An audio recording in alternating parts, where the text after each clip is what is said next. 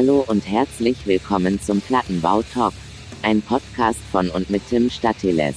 Direkt von den Straßen, ihr Opfer! Heute mit einem Gast, tollen Geschichten und jede Menge Spaß.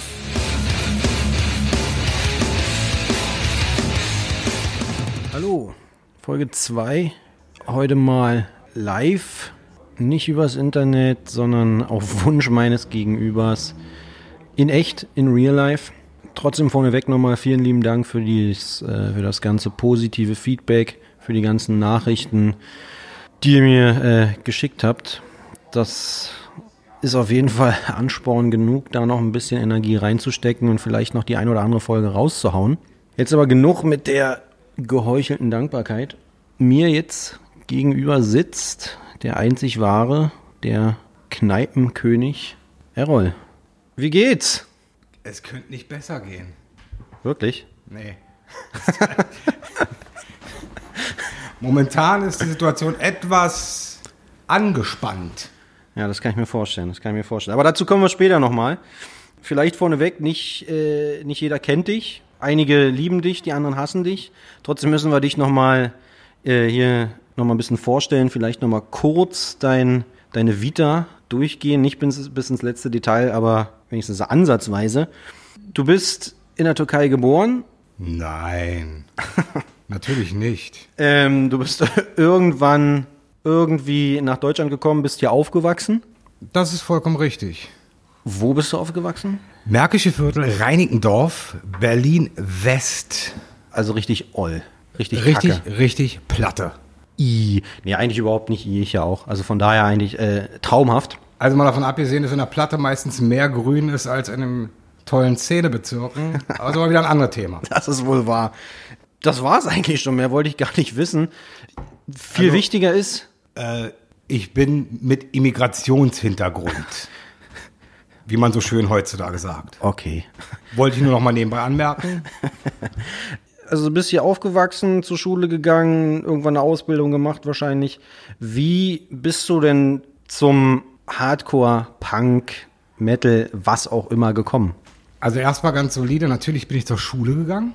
Man mag es manchmal echt nicht glauben, dass ich es echt geschafft habe, die Schulbildung zu erhalten. Du hast irgendeinen Abschluss. du bist durch die Schule gekommen. Ich bin durch die Schule gekommen. Ähm, hat, war auch echt lustig, war eine schöne Zeit, möchte ich nicht missen.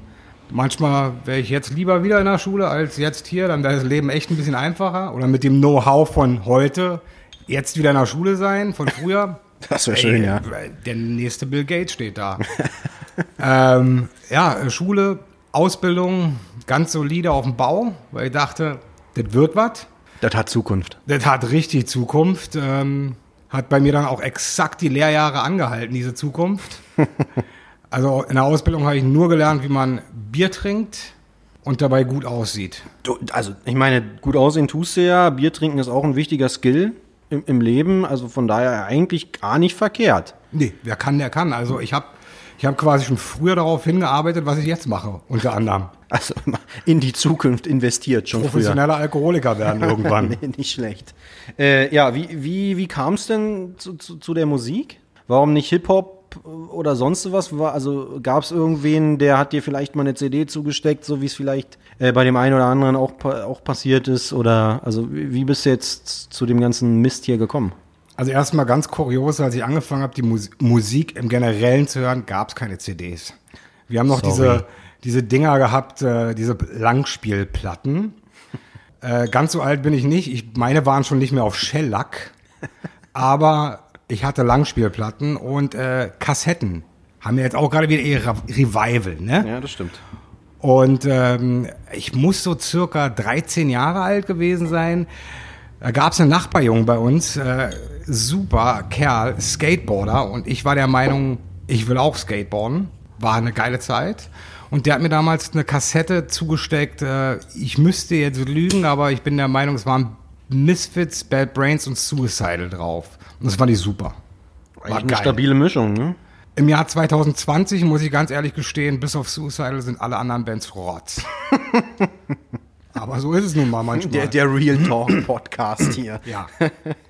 Okay, Aber also damit ganz. könnten wir auch eine ganze Sendung füllen. Ja, das stimmt wohl. wieder ein aber anderes Thema. Das ist ein anderes Thema, da machen wir uns nur unbeliebt. Also im Endeffekt auch ganz, ganz klassisch, du hast irgendwie was zugesteckt bekommen, du hast es dir angehört, fand's cool und dann irgendwie darüber entsprechend so ein bisschen connected zu den Shows hier in Berlin gekommen und so weiter. Richtig, jetzt möchte ich aber nochmal ausholen, ähm, dieses, auf dieses, Sehr gerne. wir machen uns unbeliebt. Ich möchte dich jetzt darauf festnageln, dass wir sowas wirklich nochmal machen, weil in unbeliebt sein machen kann kann ich auch ganz gut. Kann ich wirklich ganz gut. das- also daher Das, das geht. ähm, kommt nochmal das Thema in Episode 66 Oder 69. oder 69.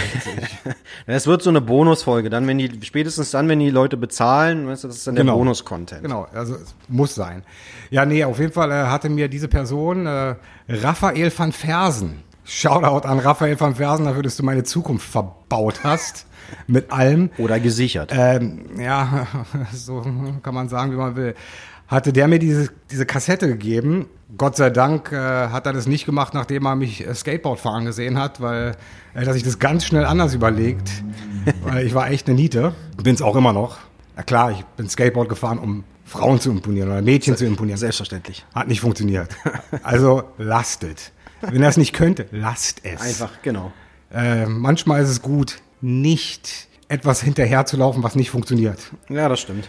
Ähm, auf jeden Fall kam dann irgendwann äh, später raus, dass äh, dieser, diese Person mit einigen anderen Leuten in einer Band gespielt hat. Hemicycle. Ich glaube, Schlagzeug hat er gespielt. Und die haben dann irgendwann gespielt. Bei uns äh, in Reinickendorf, in Fuchsbau, wenn ich mich recht erinnere. Auch skurril. Heutzutage eine Show in Reinickendorf, da würde auch niemand auftauchen. Alter, und da niemand. hatten wir die geilsten Shows. Wahrscheinlich. Da haben, da haben glaube ich, also ähm, Anfang, Mitte der 90er, äh, Klein Errol dachte, Alter, hier sind ja 1000 Leute. Im wahren Leben haben da wahrscheinlich vielleicht sogar mal 150 reingepasst. Aber es waren die geilsten Shows. Da hat noch keiner über den großen Teich geguckt und hat gesagt, guck mal die Band, wie geil die ist. Gab es ja zu dem Zeitpunkt auch noch nicht wirklich. Natürlich haben sich ein paar Bands nach Europa verirrt, aber trotzdem äh, haben wir unserer lokalen Szene die Fahne hochgehalten. Wann war das ungefähr? Müsste ich jetzt lügen, äh, von 92 bis 94, 95, irgendwie sowas. Also kurz nach der Wende. Kurz nach der Wende. Ja. Großartiges Thema. Mit der Wende machen wir auch nochmal einen Da machen wir dann noch, mal eine einen zweite. Bonusfolge. Da habe ich auch noch eine Schwung geile Geschichten zu erzählen. Nee, heute, heute geht's nur um dich. Heute, das ist Error only. Stabil, nicht schlecht. Sprich, übers Musik hören und so weiter in der, in der lokalen Szene groß werden. Hast du mal mehr Bands kennengelernt, bist du immer mehr Shows gegangen wahrscheinlich. Und wie bist du dann von diesen, also als von diesem normalen Konzertgänger-Dasein zum Business-Errol gekommen? Also irgendwann bist du ja wahrscheinlich auf, also auf irgendeine Band gestoßen, die hat vielleicht gesagt, jo, hast du Bock mit uns auf Tour zu fahren? Oder ist irgendwer auf, also ist irgendeine Agentur auf dich zugekommen? Oder also wie, wie kam es dazu? Wie, wie ist aus dem, aus dem Fan, aus dem, aus dem Groupie-Errol ein Professional auf Tour geh Errol geworden? Also das ist ja auch das Kuriose. Äh, so groß Berlin ja auch ist, so klein war ja auch die Szene und es gab ja nur eine Handvoll Bands. Und das Lustige war, dadurch, dass ich ja dann äh, wirklich diese Band Hemicycle so abgefeiert habe, hat man auch immer wieder die gleichen Bands gesehen. Es waren dann Bands wie One Step Beyond, Breaking Free, Uproar, Schubacker, wohlgemerkt, die geilste Berliner Band, die es jemals gab. Das wird auf jeden Fall ein Fest, die ganzen Bands hier zu verlinken. Ich freue mich jetzt schon. Ich glaube, die gibt's alle gar nicht mehr. Wahrscheinlich nicht und die werden auch keine Online-Präsenz haben. Ich probiere es Doch, trotzdem. doch, äh, ich glaube äh, sogar Breaking Free haben eine Online-Präsenz. Ähm, auf jeden Fall haben diese Bands ja in der Regel alle irgendwie immer wieder miteinander zusammengespielt und dadurch hat man dann auch äh, den nächsten von der nächsten Band kennengelernt und dann wieder von denen und denen und man hat sich dann irgendwie äh, angenähert, würde ich jetzt mal so sagen. Und irgendwann hat man dann auch ein paar Bands sich angeguckt, die von drüben kamen. Damit meine ich jetzt Amerika, nicht den Osten, weil im Osten gab es keine Bands. Scherz. Wow. Hotte, ruhig bleiben, Brauner, ruhig. Punisher Act. Punish, ja, Punish Black. Oh, die habe ich mal im Esso gesehen. Kann ich mich noch erinnern. Mike, Alter, du warst so geil. Mike, du warst echt super. Immer noch. Hab, Shoutout an Punisher Act und Mike. warst geil. Nein, Spaß beiseite. Da habe ich mir sogar noch das räudige Longsleeve gekauft. Punishable Act. Irgendwas mit Effekt. Ich glaube, das Ding habe ich immer noch zu Hause mit so einem hässlich, ultra hässlichen Skorpion. Hoffentlich schlägst du mich nicht das nächste Mal, wenn wir uns sehen, Mike. Schöne Grüße.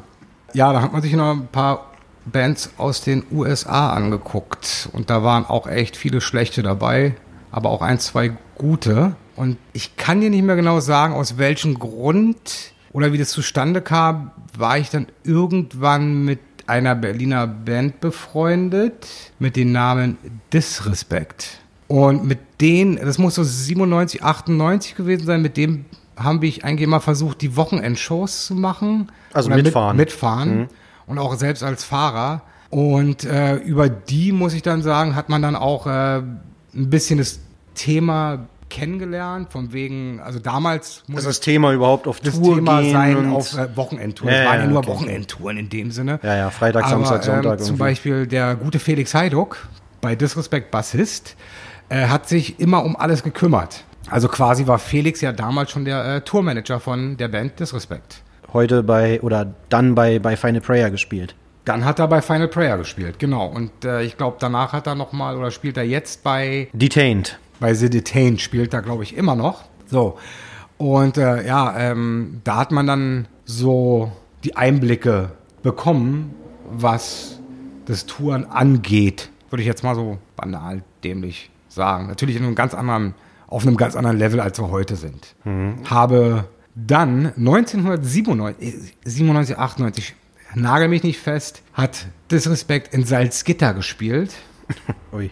Gibt's heute auch nicht mehr. Also Salzgitter schon, aber Der gute alte Forellenhof. genau, also ab und zu finden nochmal Shows statt, aber eigentlich auch nicht so wirklich. Das war das Jahr, als ich Scott Vogel kennenlernte. Damals, Wahrscheinlich noch nicht mit Terror. Nein, damals äh, Sänger von der Band. Ich, entweder war er mit Slug, äh, Despair war er, glaube ich. Despair war das. Mit Despair war er hier drüben. Und ich kann mich noch erinnern, wir haben alle in einem Raum geschlafen und der Typ hat aus seinem Tagebuch vorgelesen. Und der Typ war so ultra lustig. Und ich dachte mir, Alter, was ein geiler Typ. Was ein geiler Typ. Mit dem will ich auf Tour gehen. Habe ich zu dem Zeitpunkt noch nicht gedacht. Okay. Mit dem Wissen von heute hätte ich vielleicht äh, mir ein Hotelzimmer genommen und hätte ihn nicht kennenlernen wollen. Ist ihm fern geblieben? Wäre ihm ferngeblieben. Ja. Äh, ja, das hat sich dann äh, so ergeben, dass ich ihn da kennengelernt habe. Mein Englisch war damals super. Also mehr als Hallo, ich bin Errol, ich muss pinkeln, war da nicht. Ja. Also quasi wie heute. Reicht. Reicht völlig Reicht aus. vollkommen aus. Gib mir ein Bier, geht auch noch und Geht war's. auch noch, ja. ja, und dann irgendwie der Rest ist Geschichte. Ich weiß nicht mehr warum, aber aus irgendeinem Grund, irgendwie habe ich dann äh, die wunderbare Band Morning Again kennengelernt. Das war auch eine deiner ersten Bands, mit denen du auf Tour gegangen bist? Ja, nee. Ich bin mit den kleinen verkrüppelten Brüdern von, ich bin mit den genetischen Abfall von Morning Again auf Tour gefahren mit Culture. Das, das war quasi, jeder, der bei Morning Again ausgestiegen ist, ist bei Culture eingestiegen. Das stimmt wirklich. Das stimmt wirklich. Hey, stelle ich gar nicht in Frage. Und da habe ich äh, kurioserweise, ich glaube, ich benutze das Wort kurios ganz schön oft, ähm, habe ich letztens äh, bei, auf einem Instagram-Post von der Firma MAD Tour Booking äh, eine Postergalerie. Shoutout. Shoutout. Eine Galerie gesehen mit alten Postern und da war unter anderem das. Culture-Poster von 1997 drauf. Ja, Ja, hast du recht. ja. Und da habe ich mitgefahren, war auch nur lockere sechs Wochen. Wie bist du da, also wie, wie bist du daran gekommen? Hatte ich MAD gefragt? Lief das Ich- über ich Marc und Ute? Ich kann es dir nicht mehr genau sagen. Ja, also es lief über Marc und Uta im Endeffekt. Die du dann auch irgendwann in Berlin kennengelernt hast. Die habe ich damals im Trash kennengelernt. Okay. Super Disco. Hatten immer richtig gute äh, Sonntags-Matinee-Shows, was natürlich super arbeiternehmerfreundlich war, weil schön 13, äh, 15 Uhr, glaube ich, hat die Scheiße angefangen. Um 6 war es zu Ende. Spätestens, wenn du schnell warst, zur Lindenstraße warst du zu Hause. Top. War top. Außerdem habe ich damals noch nicht getrunken. Ich war nämlich so straight edge. Ja. Wahrscheinlich einer deiner größten Fehler. Vielleicht war ich auch einfach auch nicht alt genug, um Alkohol zu kriegen. Ich weiß es nicht mehr. Ach, nennt man das so? Auf, auf jeden Fall habe ich ja Ute und Marc dann damals im Trash kennengelernt. Auch den Mosch habe ich da kennengelernt und äh, noch viele andere kuriose Gestalten, die es jetzt nicht mehr gibt. Oder immer noch gibt, die vielleicht auch nochmal in diesem Podcast, kleiner Teaser, auftauchen werden. Wir schauen mal. Bei einigen Leuten ja, super. Und bei einigen Leuten denke ich mir, Vielleicht lieber nicht. ei, ei, ei. Okay, also man kann es runterbrechen. Im Endeffekt, du bist zu Shows gegangen, man hat Leute kennengelernt, du hast eine Band kennengelernt, bist mit der Band auf Tour gegangen, hast auf Tour oder Tour in Anführungsstrichen, Wochenendshows, hast auf diesen Wochenendshows andere Bands kennengelernt. Genau. Und darüber ist das so ein bisschen entstanden, dass du dann das, das Tourleben an sich kennengelernt hast, vielleicht auch die Rolle eines Tourmanagers kennengelernt hast und darüber dann bist du dazu zu deinem, zu deinem jetzigen oder beziehungsweise zu einem deiner jetzigen Jobs gekommen. Genau, also ganz ähm, banal gesagt, das, äh, ich würde jetzt mal so eine, als Art Schneeballsystem, oder nennt man das Schneeballsystem? Naja, wahrscheinlich, wenn der, wenn der das Ball Ding, einfach. das so- Ding, ne? womit ich Leute abzocken will online. ja, was, das ich ist das was ich natürlich niemals machen würde, weil ich einfach dazu viel zu dämlich bin, auf Deutsch gesagt. Also wirklich, um das mal auszubreiten, äh, ich bin damals mit Culture auf Tour gefahren, hab sie in Bell, der, da, da schließt sich wieder der Kreis, der Mike vom Punishable Act, hat mich damals nach Paderborn gefahren, um den Van abzuholen. Ähm, womit ich dann mit so einem uralten, großen, roten Mercedes-Benz, äh, ich weiß nicht, wie die Dinger heißen, nach Brüssel gefahren bin, um die Band abzuholen. Hab die Band dann auch wirklich äh, gefunden am Flughafen, weil das Ding war riesig. Wie gesagt, das war 1997. Äh, Im Jahr 2020 war ich zum Brüsseler Flughafen und sage, Alter, das Ding sieht aus wie Schönefeld. Aber auch wieder andere Geschichte. Ähm, und ich wusste ja noch nicht mal wirklich, wie die Typen aussehen. Nur, dass es der genetische Abfall von Morning Again war. Hast du ein Schild hochgehalten, wie so ein Fahrer? Nee, nee.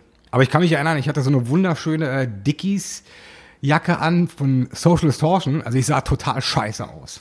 Ich sah wirklich scheiße aus, muss ich dazu sagen. Also ich habe letztes Mal ein Foto davon gesehen und dachte mir, Alter, kein Wunder, dass du keine Weiber gefunden hast. Das ist wirklich so. Frage ich mich heute auch immer noch, aber ist wir auch. Das ist ein anderes Thema. Ähm, auf jeden Fall kam dann aus dem Fluggate-Ausgang, kam dann eine Band gelaufen und hab mir gedacht, sind sie. Bin dann da zielstrebig hingegangen mit meinem Hallo, ich bin Errol, ich muss pinkeln. Eigentlich. hey, it's me. Ähm, stellte sich dann raus, falsche Band. Peinlicher Start. Ähm, sehr peinlicher Start, aber äh, dieser peinliche Start hat mich ähm, zu einer in, in eine Freundschaft geleitet, die er seit 24 Jahren, äh, bald 25 Jahre hält. Und zwar habe ich damals äh, die Jungs von Earth Mover kennengelernt am Flughafen. Auch nicht schlecht. Das war der Tag, wo ich äh, Mike Hasty, Andy Dems vom Plus Minus Records, großartiges Edge Label, wie gesagt, Zu der Zeit, zu cool. der Zeit war richtig ja, Hammer. Aaron Ruby, großartig. Äh, wer war noch dabei? Lenny, der durchgeknallteste Sänger, den ich jemals erlebt habe in meinem Leben. Und Wes, der Schlagzeuger, das war's. Eigentlich alles coole Typen. Auf jeden Fall habe ich dann irgendwann Culture gesehen, Ja. hab die dann eingeladen und dann kam dabei raus, dass äh, die Jungs von äh, Earth Mover keinen Fahrer hatten Okay. und äh, wir sie dann mitgenommen haben in unseren 6-7-Sitzer-Bus äh, mit zum IPA, Forten Fies. Das war äh, unsere erste Show, IPA Fest 97. Nicht In schlecht. Forten Fies, muss ich dazu sagen, heißt auf Deutsch übersetzt verrotteter Fisch. so hat die Venue auch gestunken. War das Indoor oder Outdoor? Es war Indoor. Okay. War aber für mich, ich war in Hardcore-Himmel. Alter, Distros, nicht, dass ich mir leisten konnte, aber alles. Die hatten alles. War, war richtig geil. Wir haben da mit 112 Leuten in der Sporthalle geschlafen. War I. geil. Das stinkt jetzt immer noch. Ich versuche es immer noch abzuwaschen. Nee, war, war geil. Möchte ich nicht missen. War, war super. Ähm, geile Bands gesehen. Ja. Sogar Schande über mich. Archangel haben gespielt. Ich glaube, es waren einige der ersten Shows. Da waren sie, glaube ich, 13 oder 12. Vermutlich, ja. Alter, und die haben alles in Schutt und Asche gelegt. Die waren fett. Die waren richtig fett. Das war dann Culture, eine wunderschöne Sechs-Wochen-Tour. Hab damals meinen Sportschuh verloren, meinen rechten Schuh verloren bei einem Autounfall. Also Reifen geplatzt. War das deine erste große, Das richtige meine, Tour? Das war meine erste große, richtige Tour. Also sprich, du bist auf deine erste, also jetzt nicht so ein, so kommen wir gehen mal zehn Tage irgendwie auf Tour, sondern deine erste richtige Tour war gleich sechs Wochen, komplett Europa, Schuh verloren, Autounfall, Ja. falsche Band angequatscht, also so richtig Alles. volle Packung. Alles. Und dann natürlich äh, ohne Smartphone, ohne Navi, wahrscheinlich einfach nur mit einem, mit einem, mit einem, was ist das, ein Atlas, im Endeffekt auf dem Schoß. Atlas und immer ganz wichtig gewesen, ein Bleistift, um die Kassetten zurückzusprudeln. Klassisch. Geil, das war, war super. Also ja, also es gab nichts. Es gab wirklich gar nichts. Äh, außer äh, man hat sich dann morgens mal Spickzettel gemacht. Ey, ich muss heute nach äh, Frankfurt. Ich fahre dann erstmal Richtung Potsdam. Ja. Und von da aus dann Richtung um dann kurz vorher links abzubiegen in Magdeburg, Richtung Magdeburg. irgendwas. Ja, ja. Äh, so, so ist man früher gefahren. Und es war auch geil. Also ich möchte es nicht missen. Und ich kann mich sogar noch an die kuriose Geschichte erinnern. Und unser Auto ist Spitzengeschwindigkeiten von 80 gefahren. Reicht ja auch. Und da waren halt auch schon damals Strecken dabei, die waren pervers. Die waren echt hart. Wie lang? Ich würde jetzt sagen, keine wirklichen Nachtfahrten, aber lang. So mit 8 Uhr morgens aufstehen und dann so um 6 Uhr abends ankommen. Weil es kamen ja auch noch Grenzen dazwischen. Natürlich. Mit, mit Passkontrolle. Mit, mit Passkontrolle, mit allem. drum und Dran, ne? Und dann, wie gesagt, ich, ich, sah, ich war unsagbar hässlich damals. Fand mich aber richtig geil, so mit zurückgegelten Haaren und sowas. Selbstverständlich. War richtig geil. Und äh, stell dir mal vor, du Grenzkontrolle, ich kurbel die Scheibe runter, weil äh, elektrische Scheibe. Ich bin's. Die hab's noch nicht. Dann Errol. ich da mit, mit, einem, mit einem Haufen Ausländer und dann komme ich da mit einem Ausweis, mit einem ausländischen Arm an. Also das war ganz großes Kino. Ganz, ganz großes Kino. Und dann weiß ich noch, dass wir nach Polen gefahren. Ja. Und wir waren unsagbar spät dran. Unsagbar. Damals hatte Polen noch keine Autobahn. Wir sind an jeder Tankstelle rechts rangefahren. Wir mussten Telefonkarten kaufen. Das, Kinder, Um zu telefonieren, ja. 2020. Es gab Münztelefone und Kartentelefone. Ich glaube, ich hatte mir an dem Tag in Polen zwischen 20 und 30 Telefonkarten gekauft, weil mir jeder polnische Tankwart sagte, die haben ein eigenes System, was wahrscheinlich gar nicht stimmte. Aber Aber die einfach wollten halt gelogen. Geld machen. Na klar. Und äh, wir sind dann äh, nach Polen gefahren und der Club hieß Club Bizarre. Und ich hatte Welche mein Stadt? Poznan. Okay. Ich glaube Poznan. Christoph Lach, Veranstalter, immer noch Veranstalter. Nach wie vor, ja. Äh, ich weiß noch, da sind wir irgendwo ran- rechts rangefahren und ich hatte meine Fresse voll mit Piercings. Aus irgendeinem Grund dachte ich, ist cool. Warum das denn? Ich weiß es nicht. Ich habe gemerkt, ähm, im Skateboardfahren kann ich keine Frauen, kein Mädchen imponieren. Dachte mir, Ja, aber häng- mit einer Fresse jetzt, voller Piercings. Jetzt hängst du die Fresse voll mit Metall. Funktioniert besser. Hat auch nicht Top. funktioniert. Ähm, weiß noch, hab dann einen Typen mit meinem holtrigen Englisch gefragt, äh, you know Club Bizarre. Der Typ hat mit dem Finger auf mich gezeigt, hat gesagt, ja, ja, you are bizarre. Und ist dann umgedreht, hat sich umgedreht, ist gegangen. Da ich gesagt, alles klar, Dankeschön. Wir haben den Club dann auch gefunden. Ich glaube, wir waren so um 10 Uhr abends da. Äh, Show war super. War eine geile Show. Uns wurde eine Kiste Merch geklaut. Völlig zu Standard. Recht wahrscheinlich. St- Völlig zu Recht. Vollkommen zu Recht. Also, was, an, was maßen wir uns auch an und kommen da unsagbar spät und äh, ja, ja. Aber war eine coole Show. Polen hatte damals eine echt gute Szene. Hatten sie eigentlich immer noch irgendwie. Irgendwie. Irgendwie. Ist auch irgendwie ein anderes Thema. Ist halt äh, so Besprechen wir auch noch mal in einer gesonderten irgendwie so ein Folge. bisschen Karl-May-mäßig. äh, quer durchs wilde Kurdistan. Aber das passt gut. Das war irgendwie Touren damals. Ja. Jeden Tag eine neue. War was anderes. Äh, genau, keine Smartphones, keine, keine Navis, nichts. Man musste sich irgendwie so zurechtfinden. Ich muss dazu erwähnen, ähm, wie gesagt, das ist jetzt äh, bald 23, 24 Jahre her.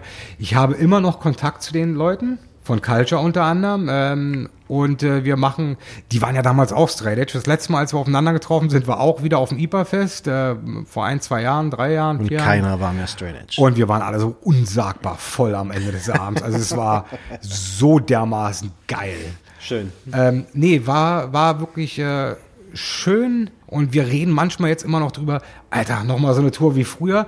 Das ist dann so im Gruppenchat für 3,5 Sekunden, wo wir alle sagen, yeah, total geil. Und dann sagen wir, ja, nein. nee, Alter, nee, Ja. nee, muss nicht sein, muss nicht sein. Nee, nee, danke. Wenn du jetzt rückblickend auf deine, wie du ja gerade gesagt hast, 23, 24 Jahre, was auch immer, 25 Jahre, sag ich mal. lass es 125 Jahre äh, Tour, Manager, Karriere sein.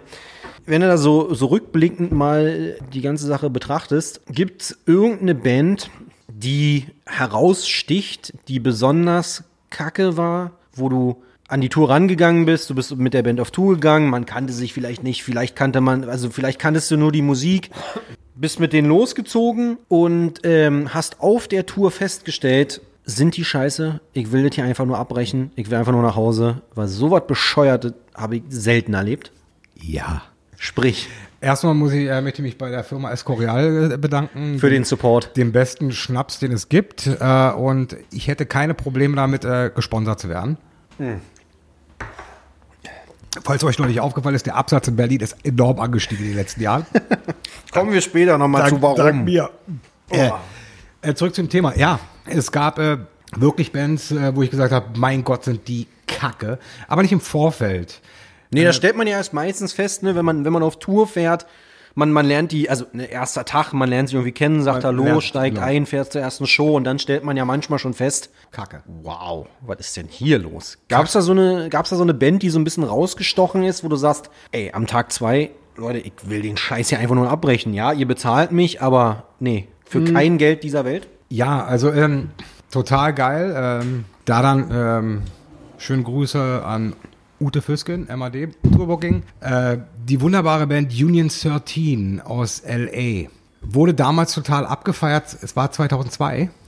Ich habe ein echt gutes Gedächtnis, was so eine Sachen angeht, muss ich leider Gottes sagen.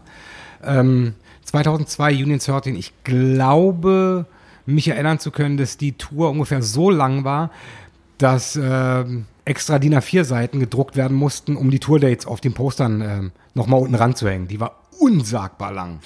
Die war so lang, dass man selbst mit einer Lupe die Daten nicht auf dem Backstage-Pass lesen hätte können. Ja. Also ich weiß nicht, warum die so lange waren.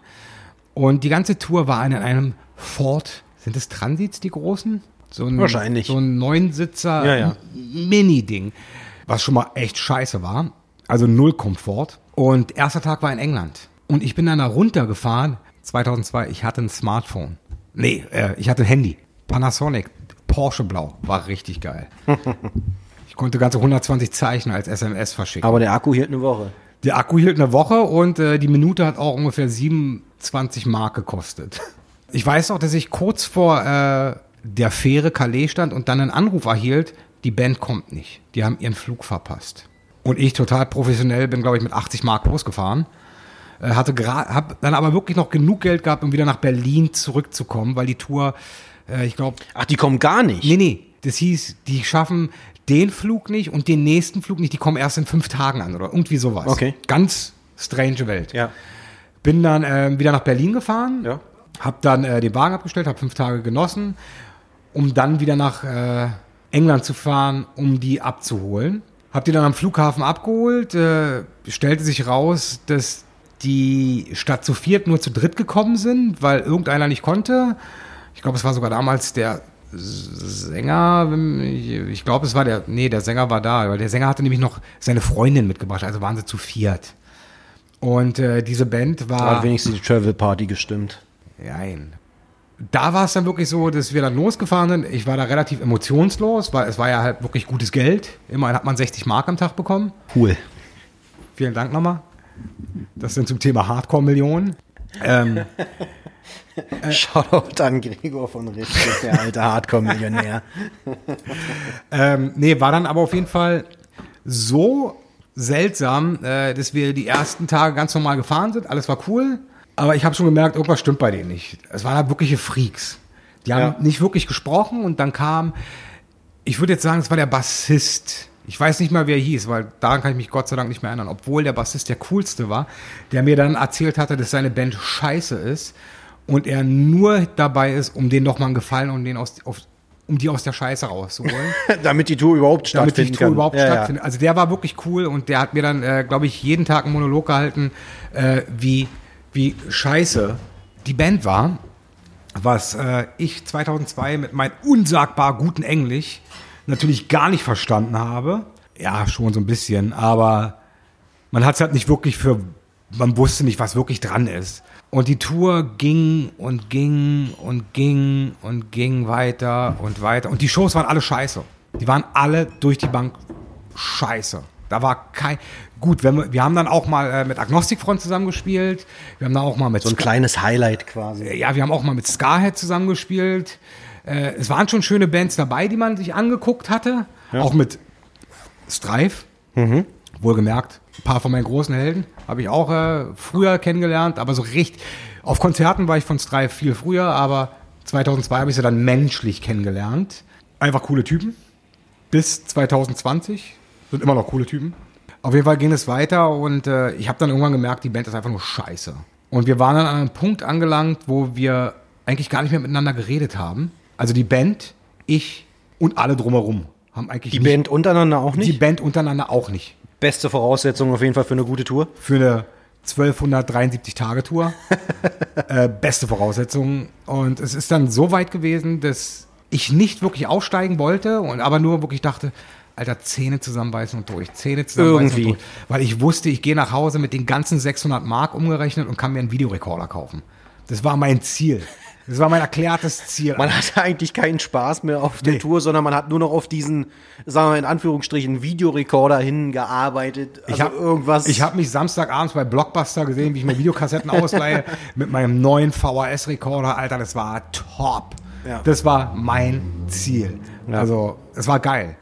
Ende vom Lied war dann, dass wir in London waren, im Electric Ballroom gespielt, nicht Electric Ball, in der Garage gespielt haben mit Dickies zusammen Mhm. und wir direkt nach der Show festgenommen worden sind. wahrscheinlich zu Recht. Ich nicht, die Band ja. äh, nee, äh, kurioserweise, kur- das ist wieder das kurioserweise.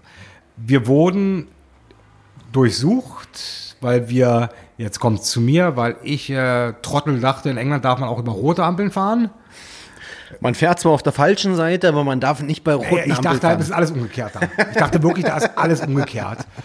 Ähm, woraufhin der Polizist ganz nett war und dann gesagt hat, ja, nee, ähm, sorry, geht nicht. Und äh, warte mal kurz, hier riecht ja nach Gras. Daraufhin haben sie dann den Wagen durchsucht und haben Crack und Kokain gefunden. Ups. Upsi. Das war aber so gut versteckt, als bei der Beifahrerseite zwischen Rückenlehne und Sitz. Und äh, der Polizist sagte dann zu mir, ey, sorry, tut mir echt leid, wir wissen, du hast damit nichts zu tun, weil wir müssen nur mal kurz nach hinten gucken und gucken uns diese Crackleichen da hinten an, dann wissen wir, wem es gehört. Aber du bist der Mieter des Autos, also bist du schuld. Also äh, mussten wir mit auf die Polizeiwache. Ich war eine ganze Nacht festgenommen. Das Protokoll habe ich immer noch zu Hause irgendwo liegen, in den Annalen meiner Boxen äh, weil ich es immer noch abfeier.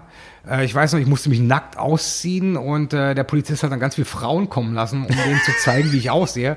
Sehr Guck dir mal unangenehm. den Trottel an. Sehr unangenehm. Ich hatte kurzzeitig danach überlegt, ob ich Stripper werden solle. Habe ich Gott sei Dank relativ schnell äh, verworfen, das Thema. schade vielleicht auch, ne? Ähm, dann hatten wir, glaube ich, noch fünf Tage Tour, haben die durchgezogen. Ich habe die am Flughafen rausgelassen, mehr oder weniger während der Fahrt, weil ich einfach nur nach Hause wollte. Ich Ja. wollte nur noch Nur nach weg. Hause. Nur noch weg. Alter, ich wollte nur noch weg von der Insel Ja. und nur noch weg von den Vollidioten. der Band. Das war die eine Geschichte. Also das ist die ein. Es gab noch eine Band. Die lassen wir vielleicht mal außen Die vor. lassen wir vielleicht mal, mal aus. Also halten wir fest, Union 13, völlig beschissenste. Also vielleicht musikalisch mal dahingestellt, aber du warst mit denen auf Tour, du hast sie menschlich kennengelernt und das war für dich der Punkt, wo du gesagt hast, irgendwie Zähne zusammenbeißen. Und durch. Lass uns das einfach überstehen und Was ich sehr ähm, lustig fand, ich würde jetzt sagen mal 15, 16 Jahre später, kam ein äh, Bekannter von mir, der auch auf Tourneen fährt, aus Amerika wieder und sagte zu mir, ey, soll ich schön grüßen? Da habe ich gesagt, von wem denn? Und dann hat er- hat er irgendeinen Namen gesagt. Da habe ich gesagt, Alter, Ja. das, äh, sorry, kenne ich nicht. Wer ist das denn? Und dann hat er gesagt, ja, das war der Sänger von Union 13. Äh, er, er möchte sich auch nochmal entschuldigen für alles, was damals abgelaufen ist. Und da dachte ich mir, Chapeau, Hut ab. nicht schlecht. Also Hut es ab. war ihnen bewusst, wie beschissen das war. Also ich muss dazu sagen, ich schaffe es bis heute nicht, mich bei vielen Leuten zu entschuldigen. Ja. Ich arbeite es langsam ab, aber habe noch bis zum Jahr 2071 einen vollen Kalender. Im Idealfall, ja. Im Idealfall, um mich zu entschuldigen. Corona hat mir jetzt so einen kleinen Strich durch die Rechnung gemacht, also könnte es auch 2084 werden. Wir, wir, wir schauen Wir mal. bleiben schauen. dran. Genau. Wir bleiben dran. Okay, das war die beschissenste Band. Wenn du jetzt zurückdenkst und äh, dir deine, deine Tourkarriere anguckst, gibt es eine Band, wo du sagst, die war dermaßen durchgeknallt, aber durchgeknallt im positiven Sinne und du stellst auf der Tour fest, wow, sind das Freaks. In der Regel stelle ich nach Natur oder während Natur fest, wow, bin ich ein Freak. Podcast 91. Weitere Bonusfolge. Ähm, nee, ähm, jetzt mal allen Ernstes, äh, ich kann vom Glück reden, dass ich sagen muss, dass irgendwie alle Typen immer geil waren. Also prinzipiell wirklich alle richtig geil. Also nicht alle, aber es gab natürlich Ups und Downs, aber Völlig verständlich ja auch. 95 Prozent der Bands, mit denen ich gearbeitet habe, würde ich sagen, ist wirklich eine Freundschaft entstanden. Okay. Also eine wirkliche, nicht nur, hey, Buddy, na, nee, okay, 50 Prozent mehr Leute, ist eine Freundschaft entstanden. Naja, es ist ja auch innerhalb von einer Band auch immer so, du hast vielleicht auch einen, einen irgendwen in der Band, der ist dein Ansprechpartner oder Genau. deine Ansprechpartnerin oder was auch immer. Mit denen entwickelt man eine andere Dynamik. Bindung, Bindung, Dynamik, was auch immer, als vielleicht zu anderen. Aber grundsätzlich hat man ja schon eine, ja. eine, eine Connection zu, zu, zu allen. Zu allen, genau. Ja, ja. Mein, also als Tourmanager, äh, auch so ein dämlicher Begriff, finde ich. Aber egal, äh, Podcast 91. So ist das halt. 97. ich finde es, man hat als Tourmanager ist man immer irgendwie Bindeglied zwischen allen. Ja, du bist Vermittler, ne? Du Ich musst, bin Vermittler Also selbst wenn es bandintern irgendwelche Ja, ja, Konflikte gibt, du bist Sozialarbeiter, du bist natürlich irgendwie Geldeintreiber, ähm, was weiß ich, Buchhalter, Steuerberater, ähm, Alles. Anwalt, im Endeffekt, du bist ja alles. Alles, ja. Da hat man natürlich geile Sachen gehabt und es gab durchgeknallte Typen. Aus irgendeinem Grund, jeder, der mich kennt, weiß ich, dass ich äh, von der Körperform echt groß und üppig gewachsen bin. Mit meinen 1,71. Ähm, hab aber immer irgendwie, äh, scheinbar entwickle ich immer bei den ganzen großen Ochsen diesen Beschützerinstinkt, was ich nicht brauche. Aber dementsprechend fühlen sich immer diese großen, starken Typen total zu mir hingezogen. Wie hieß er, Frankie? Frankie, ist Before Dishonor, Frankie? Before Dishonor. Und der ist groß, wirklich groß und breit. Und den habe ich nachts äh, mal gebissen. Nicht im Bett, sondern äh, ich war so betrunken, weil ich eine Flasche Sch- Kirschwodka gesoffen habe. Wir waren der Meinung, nachts Musik hören zu müssen im Bus. Und äh, Hast du Frankie ich habe gebissen? Frankie gebissen. In den Oberarm. Äh, so, Also in eine, in eine Stelle seines Oberarms. also ich habe, ja, sein, sein Oberarm hat ungefähr die äh, Größe eines 112 Jahre alten Eichenbaums. Kommt ungefähr hin. Ungefähr, ja. Also wenn ich jetzt mein Telefon greifbar hätte, würde ich ihn sogar anrufen und fragen, ob er sich daran erinnern kann. Machen wir in Folge 103. ähm, auf jeden Fall, nee, also es ist halt dieses Ding bei mir, äh, wie du gesagt hast vorhin bei der Einleitung, äh, manche hassen ihn, manche lieben ihn, es gibt, es gibt keiner zwischen. Also ich sage immer, wer mich dann wirklich irgendwann kennenlernt, der meine harte Schale knackt, Der verfällt dir. der verfällt mir. Der, naja, liebt mich, ist vielleicht auch übertrieben, aber ich komme eigentlich, ich bin eigentlich, ich komme eigentlich mit vielen Leuten super klar. Und daher äh, war ich halt auch damals, glaube ich, äh, so gut einsetzbar. Ich habe Punk-Touren gefahren, ich habe Hardcore-Touren gefahren, ich habe schlechte Metal-Bands gefahren, ich habe noch schlechtere Hardcore-Bands gefahren. also alles durch die Bank weg. Ähm, ich war halt äh, eine Nutte. Für alles. Brauchte Für Geld. Halt, ich brauchte halt das Geld. Ja, das verstehe ich. Aber, stopp, Ja. welche Band mir immer wieder am positivsten einfällt, also lustig, für mich lustig, war da definitiv Kettle Decapitation. Kurios. Und mit denen warst du ja nur einmal. Mit denen war ich nur einmal auf Tour Ja, und eine äh, Runde hast du mit denen ich gemacht. wurde mehr oder weniger gezwungen, diese Tour zu machen. Von mir, ich gebe es zu. Schau doch dann. Ähm, wurde dazu gezwungen. Nein, nicht wirklich gezwungen. Ich kam, glaube ich, von einer, lass mich lügen, war das eine, auch so eine fünf Wochen Terrorrutsche, die ich davor Ja, gemacht es war habe? irgendwas Langes und, ich hatte, dann ich, so fließender Ich Übergang. glaube, ich hatte drei Tage frei dazwischen. Ja, ja. Hab wohlgemerkt meiner Frau damals nichts davon gesagt, dass ich gleich wieder abhaue. Ups. Upsi, ich liebe dich, Schatz. Ähm, hab mich dann im Vorfeld natürlich so ein bisschen über die Band sachkundig gemacht, hab die seltsamsten Dinge gelesen, von wegen äh, große Trump-Supporter, rechts außen, also alles. Das hat dann auch gefühlte zwölf Minuten gedauert, bis der Schlagzeuger Dave und ich uns gegenseitig verfallen sind. Großartiger Typ an der Stelle. Geilster Dave ist ein großartiger Typ. ever. Und äh, das war dann wirklich auch so eine Band, ähm, die ich im Vorfeld nie auf dem Schirm hatte. Man kannte den Namen, definitiv. Aber aus der Tour bin ich wirklich als Fan rausgegangen. Wo ich dann gesagt habe, Alter, ich kaufe mir jetzt die Platten. LPs. Ganz zum Anfang hat man drüber gesprochen. Ja. Langspielplatten. Ja. Nicht, au- nicht aus Shellac. Ja, und äh, das war geil. Natürlich gab es tausend andere Bands. Die durchgeknalltesten, die du immer wieder finden kommen kannst, sind definitiv aus Richmond, Virginia. Down to Nothing.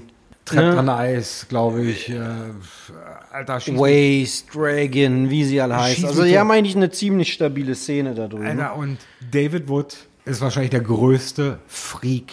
Wenn, wenn einer den Begriff PMA verdient hat, dann der Typ. Sorry, Toby Morse. Der Typ, Aber der David typ, Wood schlägt David Wood Ja. schlägt alle um Längen. Wenn einer den Begriff The Edge Goodfather erhalten, der Typ stößt Ian McKay vom Thron. Sorry. Von seinem imaginären Thron. Ähm, du bist jetzt also seit, seit 125, 23, 24 Jahren, was auch immer, auf Tour. Du bist mit Standpunkt, also immer, immer Standpunkt heute, 2020, äh, mit, mit heutigen alten Bands unterwegs, in Anführungsstrichen alte Bands, Terror, was auch immer, Kettle Decap. Du bist aber auch Walls of Jericho, alt. Walls. 98. Da, Walls of Jericho, ja. Ähm, eine vermeintlich alte Band, großartige Band, großartige äh, Typen in der Band. da sind Wenn wir wieder du, beim Thema. alles äh, zu äh, 80 Prozent Mitglieder von Earth Mover. Da schließt sich wieder der Kreis. Da schließt sich der Kreis. 1997, Culture. Ich habe die Spacken von Earth Mover mitgenommen. Ja, und hier sind wir. Hier sind Hier wir, sind jetzt wir. sitzen wir hier. Hier sitzen wir. Die haben mir alles, ich habe denen alles zu verdanken. Jetzt also nach den ganzen Jahren, 125 Jahre, 23, 24 Jahre, was auch immer, wie lange du da unterwegs bist, gibt's da für dich oder, oder stellst du einen Unterschied fest in der, in der Persönlichkeit, in der Banddynamik, was auch immer, wenn du mit so einer Band auf Tour gehst, wie Knock Loose oder Terror, ist das, sind das zwei verschiedene Welten oder ist das für dich einfach Band A, Band B, das ist im Endeffekt, ich meine, beide Bands bezahlen dich ja für deine Tätigkeit, logisch, aber ähm, gibt es da irgendwo einen Unterschied? Ist, ist das was anderes? Ist das eine andere Welt oder ist das alles das Gleiche? Also dazu muss ich jetzt mal ein Stück weit weiter ausholen. Erstmal ähm, nochmal Danke an Escorial. Äh, wir müssen nochmal kurz anstoßen. Ja. Bevor wir weiterreden, kurze Entschuldigung. Vielleicht für die nachlassende Sprachqualität. Escorial sponsort mehr oder weniger nur indirekt diesen Podcast. Heute ziemlich sehr direkt. Falls es also zu Sprachschwierigkeiten im Laufe oder im Verlauf der nächsten Minuten führt, wir können dafür nichts. Errol, du bist dran. Ja, äh, ich muss jetzt dazu sagen, für mich ganz wichtig, ich bin, ich war ab einem gewissen Punkt in der glücklichen Situation, mir teilweise dann doch äh, rauszupicken, wem ich machen wollte. Okay. Kommen wir später zu, warum, weshalb Ja. auch. Dementsprechend habe ich mich, ich habe dann immer nur Bands gemacht, äh, worauf ich wirklich Bock hatte. Knock Loose, äh, zu meiner Schande, war eine Band, auf die ich nicht wirklich Bock hatte. Naja, also Ich schwirrt ja auch ein bisschen außerhalb Ich wurde- deines, aber wie auch, also meines Kosmos ist ja so ein bisschen rum, ne? Ja, ich also, meine, also ich bin, ich bin total offener Mensch, was Musik angeht. Wenn es mir gefällt, gefällt es Ja, mir. ja. Aber Knock Loose war für mich immer so ein Thema, was an mir vollkommen vorbeigegangen ist. Dann war es aber so weit, dass deren Manager, der Sänger von Backtrack, ehemalig Backtrack, James Vitalo, mit dem ich auch ein paar Mal auf Tournee war, ähm, mich angesprochen hätte, ob ich die äh, übernehmen könnte in Europa. Wobei ich dann gesagt habe, ja, eigentlich nicht so, kein Bock und äh, keine Zeit. Ey, sorry, Lindenstraße läuft und gute Zeiten, schlechte Zeiten läuft. vielleicht da, um, um das Verständnis oder die, die Verbindung herzustellen. James ist auch der Manager von, von Terror. Errol ist Tourmanager von Terror. Seit, Ich glaube, wir haben jetzt unser 13-jähriges oder irgendwie, irgendwie Seit- sowas. also plus, sagen wir mal, 10 plus Jahren. Und darüber entstand halt die, diese Verbindung, Genau. dass James Errol im Endeffekt auch angesprochen hat, vielleicht auch andere Bands zu betreuen auf Tour, die James als Manager sozusagen Betreut. bearbeitet, betreut, Genau. was auch immer. Genau, und das ging dann äh, so weit, dass ich, dass ich dann irgendwann gesagt habe, okay, pass auf, äh, es passt gerade zeitlich, ich übernehme äh, diese Knocked Loose Tournee, kann ich machen. Und zu dem Zeitpunkt war es relativ seltsam für mich, weil ich eigentlich zu dem Zeitpunkt wirklich nur noch Bands gemacht hatte, wo ich indirekt Leute kannte, weil es für mich einfach ein angenehmeres Arbeiten war. Ich wusste, ah, ich kenne A und B und C. Ist ja auch wesentlich einfacher, ne? Das ist einfacher, du weißt, Ah, ja. worauf du dich einlässt. Ja. Und ähm, das Problem war damals dann, dass ich auf der Tournee so gut wie gar keinen kannte von den Leuten. Aber wir haben relativ schnell gemerkt, wir äh, stehen uns nahe oder wir wir, wir Man versteht sich. Man versteht sich, genau, man Ja. versteht. Ich würde jetzt nicht sagen, Alter, wir sind Best Buddies geworden der, auf der Tour, aber man man versteht sich, man hat sich akzeptiert, alles cool. Und äh, was die Zukunft zeigt, werden wir noch sehen. Ich habe danach auch nochmal für Knock Loose gearbeitet. Coole, eigentlich wirklich coole Typen. Auch eine Band, die äh, für mich auf Tour gewachsen sind, die ich zum Anfang immer ignoriert hatte. Ja. Und äh, dann nach und nach gemerkt habe, die sind eigentlich gar nicht so scheiße. Die sind eigentlich echt gut. Und der Unterschied zwischen einer Band wie Knocked Loose und anderen jungen Bands ist für mich, dass Knocked Loose irgendwie noch handgemachte Musik machen. Es gibt 1012 Trillionen Bands, die gut und neu sind, aber in meinen Augen keine handgemachte Musik mehr machen, weil die stehen auf der Bühne und haben dann so ein, äh, ja, einfach nur alles noch über DI-Boxen, alles nur noch am Computer angeschlossen. Da geht für mich irgendwie dieser Live-Sektor, dieses Live, der Live-Spaß verloren. Ja. Und äh, eine Band wie Knocked Loose als neuere Band hat dann irgendwie in dem Moment so ein bisschen den Punk für mich vermittelt, weil die selber eingeladen haben, selber ausgeladen haben. Die waren sich nicht zu schade, was zu teilen. Die waren einfach nur für ihr junges Alter, was glaube ich aber auch mit ihrem exzessiven Touren zu tun hat, In den Staaten. in den Staaten extrem down to earth. Ja. Also extrem down to earth. Ja. Und ich glaube, das ist der Unterschied zwischen einer neuen Band wie Knocked Loose und einer neuen Band wie Schieß mich tot. Also sind jetzt auch nicht mehr neu, aber sagen wir jetzt mal Miss May-I, die dann nur, ah, ich weiß nicht, Miss May-I, es, es gibt so viele Rotzbands, die wie gesagt nichts Ja, auf der Bühne haben, Metalcore-Bands, was auch die, immer. äh, die dann ihr Ego, wo das Ego einfach viel zu groß ist. Ja. Und da ist, glaube ich, der Unterschied. Knock Loose ist irgendwie handgemacht. Ja. Und dann hast du so ein paar Spacken, die einfach nur so Industrie sind und einfach nur irgendwas machen. Ja. Und äh, ja, also das ist. Aber mal weg von Knock Loose. Jetzt ist ja kein Werbepla äh, keine Werbeplattform, kein Werbepodcast für, für Knock Loose. Zurück zu der eigentlichen Frage. Gibt es für dich einen Unterschied zwischen diesen jüngeren Bands und den älteren Bands? Es ist ja durchaus ein Altersunterschied. Also wir reden ja hier nicht irgendwie davon, dass die eine Band, die ist 20 Jahre alt, also nicht im Bestehen, sondern die, die Bandmitglieder sind 20 Jahre alt und die andere Band sind, ist, ist 25 Jahre alt, was ja, was ja eigentlich nichts ist, Wir, gerade. reden- wir reden ja eigentlich über. Wir reden ja äh, über wir- teilweise 10, 15 Jahre sind- oder 20 Jahre also teilweise. Wir reden hier über. Wir sind 40 plus und dann äh, hast du 20 plus. Genau, dann kommt da halt Ja. so eine 20-Plus-Band. So. Und du, du bist ja durchaus diese 30 plus. Gerade so. Aber ähm, ja, nee, Generation? natürlich, weil ähm, in dem Moment ähm, bist du, übernimmst du nicht nur die Rolle des Sozialpädagogen, Psychiaters. Du bist ja auch. Vater, oder? In dem Moment bist du Vater. In Aber ist das ein großer Unterschied für dich? Ja. Ja, also nee, ja und nein. Also es ist natürlich sehr amüsant. Natürlich siehst du den Unterschied. Du hast eine Band wie, ähm, sag ich jetzt mal, Madball, Agnostic Front, Terror, Wars of Jericho. Erwachsene, gestandene Menschen, die alle irgendwie Hardcore sind, aber mit Punkrock groß geworden sind, auch wenn manche das nicht mögen, aber trotzdem sehr selbstständig sind. Genau, und die sind ja auch alle rübergekommen. Zu einer anderen Oh, Zeit. Zu einer anderen Zeit. Die hatten nicht unbedingt vielleicht einen Tourbegleiter oder was auch immer dabei. Da ist, was ich, Mark ist vielleicht mitgefahren oder, oder was auch immer. Ja, So, die sind, die sind ja, die sind ja in ganz anderen Strukturen auch groß geworden, auch gewachsen. Natürlich. Das ist ja eine, also, Also das ist ja das, das ist ja nochmal das Ding. Sorry, dass ich unterbreche. Genau. Aber ähm, ich sag mal so, äh, die ersten zehn Jahre in der Zeit, wo ich Tourmanager war, da waren wir im Endeffekt gar keine Tourmanager, wir waren Fahrer. du bist mitgefahren, du bist Begleitperson. Wir haben gewesen. geguckt, natürlich haben wir gesagt, äh, Geld, äh, wo schlafen waren. Aber so richtig Tourmanager, das hat sich ja erst über die Jahre entwickelt. Dann wurdest du plötzlich, okay, dann hast, wurdest du dafür eingespannt, dann wurdest du dafür eingespannt. Es, es kam ja alles ins Rollen. Und äh, jeder, der, außer du warst bei Metallica, da gab es natürlich damals schon mit Tourmanager. Aber bei uns in unserer Szene würde ich jetzt mal sagen, gab es so richtig ja, Billy Milano von fucking SOD, der bei Agnostic Front mitgefahren ist. Aber war der Tourmanager? Ich weiß es nicht. Also ich hätte mich, wenn, ich hätte mich die ersten Jahre nicht als Tourmanager bezeichnet. Und natürlich siehst du den Unterschied zwischen jungen und alten Bands heute, weil die sehen dich sofort als, du bist mein Tourmanager, Kümmer dich. kümmer dich. Ja. Und den Unterschied siehst du. Die älteren Bands sagen, ja, ich, ich lauf da mal los. Also ich kann mich Weil die, ist ja, die sind ja auch ganz anders gewohnt, die sind Natürlich. anders groß geworden, die haben alles selber gemacht.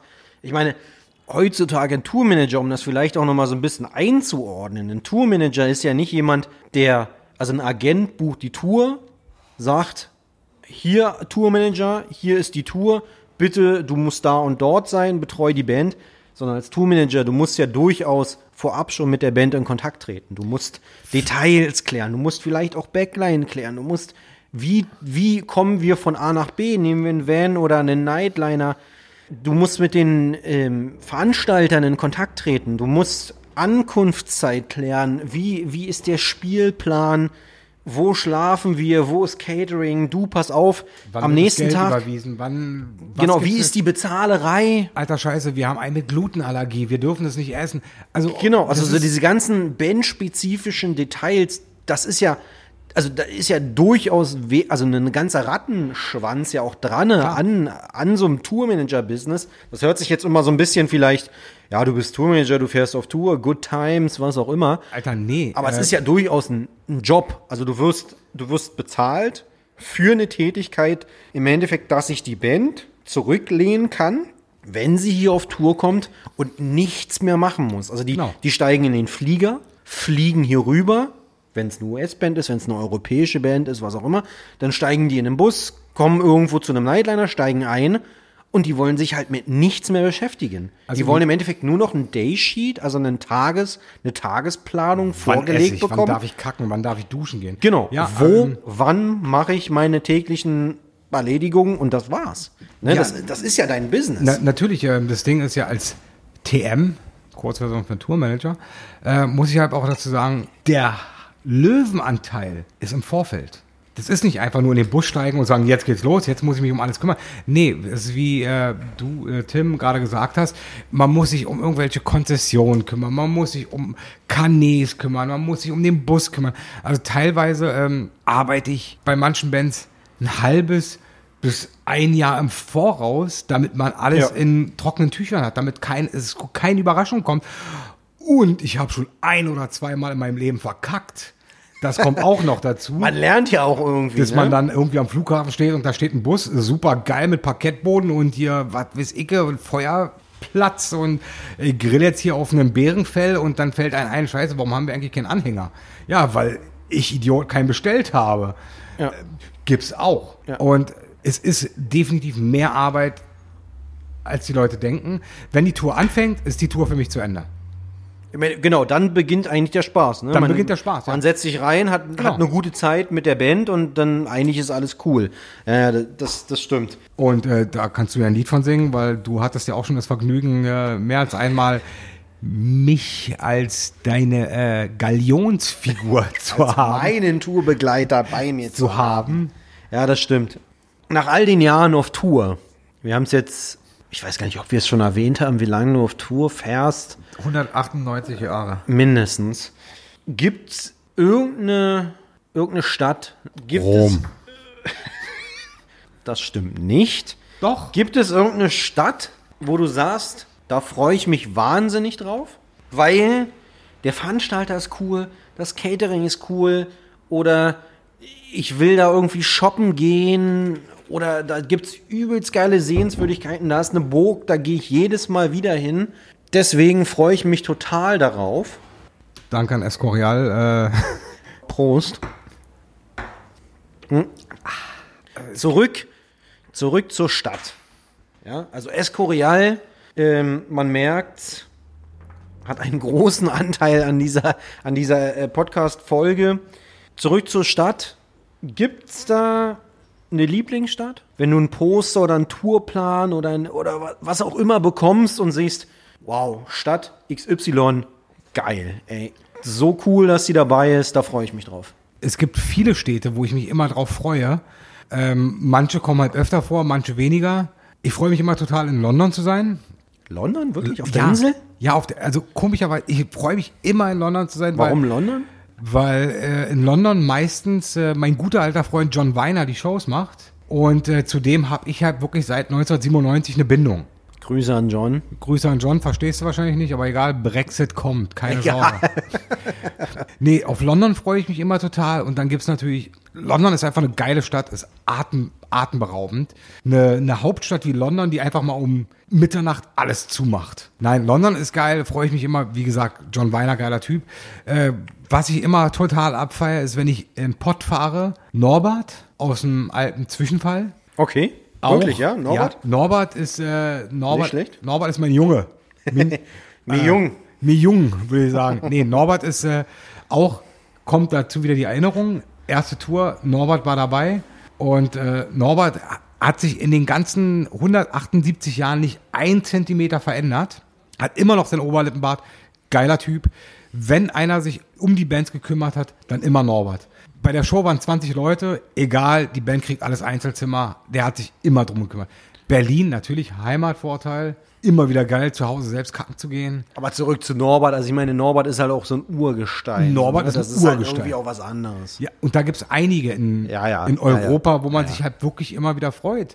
Es gibt natürlich auch neue Veranstalter, auf die ich mich freue. Äh, der Manu aus Paris, Okay, wirklich, ge ja? geiler Typ. Ja. Äh, fühl Also ich meine, es ist ein cooler Typ, aber ich meine, Paris, Frankreich. Pari äh, Paris, ich meine, Frankreich, niemand mag Frankreich. Also, Paris, Frankreich an sich totale Scheiße. Aber Manu schafft das totale Scheiße von 100% nur noch 30% Scheiße sind. ja, ja. Und das sind halt so die Sachen. Natürlich, also für mich einer der größten Städte. Ich weiß, du schüttelst gleich mit dem Kopf. Entweder weil du noch ein Escorial willst oder einfach nur, weil es scheiße ist. äh, aber Rom. Rom ist eine unsagbar Rom? geile Stadt. Ich meine, es ist eine geile Stadt, aber sind die Shows auch geil? Die letzten, auf denen ich war, waren alle fett. Wirklich? Ja.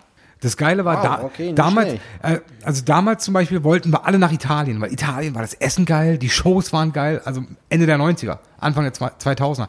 Die Shows waren geil, das Essen war geil, alles war super. Du hast in der Regel in irgendeinem versifften, besetzten Haus geschlafen, aber egal, es war Aber geil. die Shows waren fett. Es war fett. Ja. Es war richtig, richtig Ja. fett. Und keiner wollte nach Frankreich. Und im Jahr 2020, keiner will nach Italien, alle wollen nach Frankreich. Ja, aber ich sag mal so, Italien, die Shows, also jeder, der irgendwie, jede Person, die irgendwie in der Band spielt oder die vielleicht in diesem Booking-Business in irgendeiner Art und Weise unterwegs ist, jeder, jeder weiß eigentlich, dass Shows in Italien immer Scheiße sind? scheiße sind. Ja, also damals waren die Shows wahrscheinlich, äh, wie gesagt, Ende der 90er. Ähm, in meiner Welt waren die Shows geil. Wenn ich die Shows heute mir angucken würde auf dem VHS-Rekorder, würde ich wahrscheinlich sagen, den ich mir übrigens von der Union 13 Tour gekauft habe. Immer noch. Würde ich wahrscheinlich sagen, Alter, was eine Rotze. Was? Eine Rotze. Aber der damalige Moment war einfach da, dass ich gesagt habe, Alter, wie geil ist das hier? Natürlich, ich meine, es war warm, es war schönes Wetter immer. Äh, Alles war geil. Ja. Alles war richtig geil. Es gibt halt, jede Stadt hat seine Für-, Vor- und Nachteile. Ja. Also es gibt jetzt keine, irgendeine Stadt, irgendeinen Veranstalter, wo du sagst, der schlägt jetzt alle anderen um Längen. Natürlich nur das Berlin SO36. Das wollte ich hören. Das, Ähm, mehr, mehr wollte ich doch gar nicht hören Gro großartige Venue. Äh, Okay. Miriam und Co. und ihr Team einfach, wenn man sich irgendwo wirklich zu Hause fühlt, dann ist SO36. Aber es ist nun mal so. Natürlich Ja. kommt natürlich der Heimvorteil dazu. Ist immer noch so ein bisschen, Aber- klar, das spielt da mit rein, aber es ist schon so, dass man sagt, SO36 Berlin, das ist irgendwie so SO36 der, der Standard, den man vielleicht auch woanders erwartet. SO36, wenn man jetzt weiter ausholt, ist äh, der wahrscheinlich legendärste Club in Deutschland. Und auch wenn es, berichtige mich, falls ich fa- falsch liege, aber irgendwie selbst organisiert ist, so dermaßen durchstrukturiert ist und professionell ist, dass man davor einfach nur seinen Hut ziehen muss und Ja. sollte. Ja. Und äh, gerade in einer Zeit wie jetzt, Ja. Corona, ums Überleben kämpfen, brauchen so eine Läden Unterstützung. Also Leute, unterstützen. So ein kleiner, kleiner Aufruf nochmal in, in, in Richtung SO36. Kann man ja auschecken, verlinke ich nochmal unten in, in der Beschreibung. und wenn kein Support kriegst du auf der Fresse. ab von deinen ganzen Jahren auf der Straße mit den ganzen Bands. Du hast ja irgendwie das Händchen gehabt. Irgendwie warst du ja doch smarter als vielleicht der einen oder die andere und hast irgendwie festgestellt, nur auf Tour sein, nur mit Bands unterwegs sein, nur Tourmanager sein, das, das, das reicht mir vielleicht nicht. Das persönlich wie auch finanziell, um mich am Leben, am Leben zu erhalten. Du hast ja noch ein paar andere Projekte. Standbeine dir aufgebaut. Du hast an dieser Stelle, muss man vielleicht auch fairerweise sagen, das wollen wir auch gar nicht unterschlagen, es geht ja hier nicht nur um Errol, sondern es geht ja auch um, um, deine, um deine Frau Hexe. Ne, du, ihr, habt, ihr habt zusammen, also wenn man, wenn man an der Stelle sagt, du hast, dann ist das ja eigentlich durchaus fair zu sagen, dass ihr beide zusammen habt. Nein. Erklär, erklär ich gleich. Äh, ihr habt einen, einen, einen Klamottenladen, der nennt sich Strichnin. Da gibt's 50s, 60s, was auch immer, Klamotten. das Frauen. soll jetzt Nur für Frauen. Nur für Frauen. Das soll jetzt hier nicht unbedingt das Thema sein. Nicht, weil es nur für Frauen ist, aber weil es irgendwie nicht so ein bisschen äh, nicht hardcore related ist. Du hast ja aber auch irgendwie noch eine Kneipe. In der sitzen wir heute. Trinkteufel in, in Kreuzberg. .de. Warte, Gibt es, gibt es nicht erst seit gestern, sondern schon ein bisschen länger. Wie kam es denn dazu? Ähm, ganz einfach. Ähm, klar, ähm, mir war bewusst nach meiner glorreichen Ausbildung, die ich auch bestanden habe, äh, dass äh, zu dem Zeitpunkt war das Touren natürlich auch nicht so exzessiv, wie es jetzt war. Es, es hat sich auf, weiß ich nicht, äh, schieß mich tot, drei, vier Mal im Jahr maximal hinausgezogen. Okay, also es war jetzt nicht, nicht ein Ding, wo du, wo du Es war kein 9-to-5-Job, wo ich hätte ähm, zwölf Monate durch. 365 im Tage im Jahr und du bist davon irgendwie 350 Tage irgendwie Eine auf Zeit Tour, kommst du nach Hause, wechselst einen Schlüppi, wäschst mal durch und fährst gleich wieder los. Eine Zeit lang war es so. Ja. Wo Aber ich meine nicht in der Anfangsphase. Nein, äh, aber das war es nirgends, weil es war Ja. mit Anfang, Mitte der 90er, Ja. äh, Mitte, Ende der 90er, da waren nicht so viele Bands auf Tourneen, wie Ja. sie heute sind. Ich meine, das weißt du selber, ähm, was heutzutage den Weg nach Europa findet, ist äh, teilweise grenzwertig, äh, weil jeder, der eine 7-Inch raushaut, sagt, ich fahre jetzt mal auf Tour. Ähm, Ja. ja, das weiß der ganz gut. Ja. Ähm, und äh, da hatte ich dann irgendwann mal kurzzeitig den Gedanken, ich habe dann auch äh, versucht, zwischen den Tourneen was Solides zu arbeiten. Das heißt, äh, ich habe auch, ich weiß nicht mehr wie lange, ich glaube ein, zwei Jahre, können aber auch zweieinhalb Jahre, ich weiß es wirklich nicht mehr genau, äh, im Cortex gearbeitet in Berlin. Okay. Hat dann auch nicht so wirklich funktioniert. Äh, Dann war ich der Meinung kurzzeitig, dass ich doch meinen Zivildienst mache. Hatte Schwein während des Zivildienstes, dass denen alles scheißegal war. Also dementsprechend war ich eigentlich nur auf Tour und nie beim Zivildienst. ähm, und nach dem Zivildienst habe ich dann auch tatsächlich auch äh, bei der Firma MAD im Büro angefangen, was auch glorreiche zwei Jahre gehalten hat. Ich weiß es nicht mehr. War ich, nicht so deins. Ich, nee.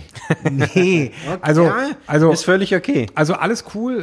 Äh, Ja. Man muss irgendwie beide Seiten vom Tournee-Business kennenlernen. Ja. Aber sorry, äh, Du bist kein Schreibtischtäter. der Marc von MAD hat damals einen ganz guten Spruch gebracht, hat gesagt, du bist so ein bisschen wie ein Raubtier im Käfig, du willst raus. ja, unterschreibe ich jetzt mal so. Also hat er vollkommen recht, weil ich bin einfach nicht der Typ, der hinterm Schreibtisch sitzt, 9 to 5 und sagt, ja, geil. War, war nicht meins. Also hatte man, hatte ich immer schon dazwischen so den Hang, doch auch mal was Solides zu machen. Was anderes, außer dieses Rockstar-Leben auf der Straße. Genau, genau. Ja, ja. Dazu kam es dann wirklich ganz selten dämlich in einer Nacht, wohlgemerkt, äh, da wieder äh, schönen Gruß an Andi Gendulles vom Cortex. Wir waren, ähm, ich weiß nicht mehr, wie unser Fahrer hieß, aber ich glaube, er ist Lukas, den hatten wir engagiert, ohne Scheiß. Der hat uns die ganze Nacht durch Berlin gefahren, von Location zu Location, damit wir saufen können. Okay. Und irgendwann kam er auf die Idee, jetzt ist der Abend eh vorbei, komm, wir fahren in den Trinkteufel. Der macht nie zu. Wann war das? 1912. Nein, ich weiß es, ich weiß es wirklich nicht mehr. Ja. Und wir standen dann wirklich hier vor verschlossener Türen. Ja. Und da habe ich noch gesagt, Alter, geile Scheiße. Du hast vor einer halben Stunde gesagt, das Ding macht nie zu. Wir stehen jetzt hier vor einer geschlossenen Kneipe. Aber kanntest du den Trinkteufel zu der Zeit? Ähm. also, um vielleicht noch mal kurz so zurückzuspulen. Also den Trinkteufel, den gab es schon. Den gab es schon. Den, zu, zu, zu der Zeit, ich sprich, ihr wart auf drei. So, irgendwer hat euch durch die Stadt gefahren und meinte, yo, Trinkteufel, da ist immer was los, lass uns zu dem hinfahren. Ihr seid hierher gekommen und der Trinkteufel war zu. Das war 6 Uhr morgens oder Ja. 7 Uhr morgens fairerweise und es war, glaube ich, ein Mittwoch. Okay. Ich weiß es nicht mehr, aber Ja. auf jeden Fall war scheiße, dass der Laden zu war. Ja. Äh, den Laden gab es damals schon. Äh, der Laden hat 1997 aufgemacht und hat sich Okay. relativ schnell in der Szene etabliert als ähm, Treffpunkt, Schrägstrich, äh, Wohnzimmer für viele Leute. Alles irgendwie. Es hat Und funktioniert. Es hat funktioniert Ja. zu der Zeit und ähm, wollte ich halt auch hin. Jetzt Ja. nicht zum oh, geil gucken, sondern einfach, wir wollten saufen. Wir Ja. wollten feiern gehen. Wir Bisschen wollten abhängen, abhängen Bier genau. trinken, ja, ja. Hat an dem Tag halt nicht so geklappt. Ja. Und äh, ich wurde danach dann trotzdem irgendwie Kunde, Gast in meiner Zeit, in der ich in Berlin war zwischen Touren und bin ab und zu hierher gekommen und habe halt meine Bier getrunken. War alles cool, war alles geil. Hast du dann schon in der, in, in der Gegend gewohnt? Also ich meine, du bist ja in Reinickendorf irgendwie groß geworden, du bist dann wahrscheinlich irgendwann mehr so in die, in die Innenstadt gezogen und. Ich bin von Reinickendorf kurioserweise wirklich direkt nach Kreuzberg gezogen. okay, also du hast dann hier schon gewohnt, Aber 61, Kreuzberg 61. ja. Aber du hast dann hier gewohnt, kanntest den Trinkteufel und so und bist dann halt, Ich hatte halt keinen persönlichen Bezug zu den Leuten, die hier gearbeitet haben. ja, aber ich was halt, bist zum Saufen her ich bin halt, nein, nicht zum Saufen. Natürlich Für gepflegte Gespräche. Okay, und, äh, alles klar. Und Da bin ich beruhigt. Genau. ähm, einfach nur für, ja, einfach sozialer Treffpunkt. Leute kennenlernen, hast Mhm. du nicht gesehen. Und ähm, daraus hat sich dann eins zum anderen entwickelt. Irgendwann hat sich dann rauskristallisiert, dass es irgendwie zu meiner Stammkneipe wurde. Okay. Und ich wusste noch nicht zu dem Zeitpunkt, wer hängt da überhaupt mit hinten dran. Und dann war es dann irgendwann wirklich so, dass ich ähm, nachts hier reingekommen bin Ja. was schon ein paar Tage her ist Ja. und habe meine jetzige Frau hinterm Tresen arbeiten sehen und dachte mir was eine geile Sau. Wow. Und ich dachte, ich wusste zu dem Zeitpunkt noch nicht mal, dass sie der, das Mastermind, das Gehirn, die Seele hinterm Trinkteufel ist. Das Ja. wusste ich nicht. Okay. Für, für mich war sie in dem Moment eine Tresenkraft. Ja. Und da dachte ich mir nur so, pff, ja, Alter, was gibt's Geileres, äh, als eine Alte zu haben? Eine Frau, Entschuldigung, ich möchte hier niemanden diskriminieren, eine Frau oder eine Freundin zu haben, die in der Kneipe sitzt. Ja. Ich, ich habe ja auch nur, ähm, da kam dann wieder der Tourmanager mir hoch, der dann gerechnet hat, okay, wenn ich 20 Mal im Monat in der Kneipe gehe und jeweils jeden Abend äh, 12, 13 Euro versaufe, mein Gott, das ist richtig Geld. das, das ist richtig teuer. Also ich habe ja in dem Moment wirklich nur auf äh, frei Saufen äh, spekuliert. ja. Ja, der Rest ist Geschichte. Ich bin dann irgendwann, ähm, sind äh, die Hexe und ich uns Näher men- gekommen? Menschlich näher gekommen. ja in, in den irg- Gesprächen an der Bar. Ja, haben wir gemerkt, wir sind gar nicht so weit auseinander. Ja. Und ähm, dann haben wir angefangen, uns zu daten. Ganz klassisch. Nicht hier Parship, alle zwölf Minuten verliebt sich jeder. Wir haben das damals noch richtig. Oldschool way. Wir haben es noch richtig gemacht. Und ähm, dann kam dann halt irgendwann halt raus, dass sie der Mastermind hinter allem ist. Wir sind zusammengekommen und zu Deutsch gesagt, wenn man jetzt mal die Wahrheit sagt, ich habe mich hochgeschlafen. Ich wollte schon immer. Wenigstens sprichst du das hier aus. Wir mich sind ja unter uns. Ja, ich habe Also, mich ne? hochgeschlafen. Ich habe mich knallhart. bleibt ja Ich habe mich knallhart hochgeschlafen. Ich habe gesagt, Alter, die Alte hat eine Kneipe. Ich brauche nichts mehr zahlen. Ich, perfekt. Nee, das, das beantwortet ja die Frage. Das Ja, aber beantwortet irgendwann, ja die Frage. irgendwann war es ja dann so weit, dass äh, die Hexe äh, mit ihrem damaligen Geschäftspartner, die den Laden ja zu zweit geführt haben und er dann seine Anteile abgegeben hat, die ich ihn dann äh, dankend, ähm, die ich ihn abgenommen habe und seitdem sind dann Hexe und ich auch wirklich äh, sowohl Lebensabschnittsgefährten und Geschäftspartner. Und Da über den Lebensabschnittsgefährten seid ihr ja hinaus. irgendwie schon hinaus. Ne? Und das, ich habe halt die Katze im Sack gekauft. Der Hexe hatte auch wirklich zu dem Zeitpunkt auch schon den Klamottenladen, der Strichnin. Und ähm, den hat sie auch jahrelang als Hobby, als Passion, als Leidenschaft geführt. Und irgendwann ist dieser Laden halt auch gewachsen. Er ist einfach nur gewachsen und äh, Ja, es hat funktioniert. ich und glaub- ich glaub, dann bleibt wir- man ja auch dran, ne? ich glaube, wir sind auch mit der Situation gewachsen. Sei Ja. es der Trinkteufel, sei es der Strichnin, sei es mein Tourleben. Wir sind mit der Situation zusammen gewachsen. Ja. Auch wenn man es für schlecht möglich hält, weil wir schon 112 Jahre alt sind. Aber es hat funktioniert. Ja. Ganz einfach. ja. Also, um es quasi mal festzuhalten, Ich habe mich hochgeschlafen.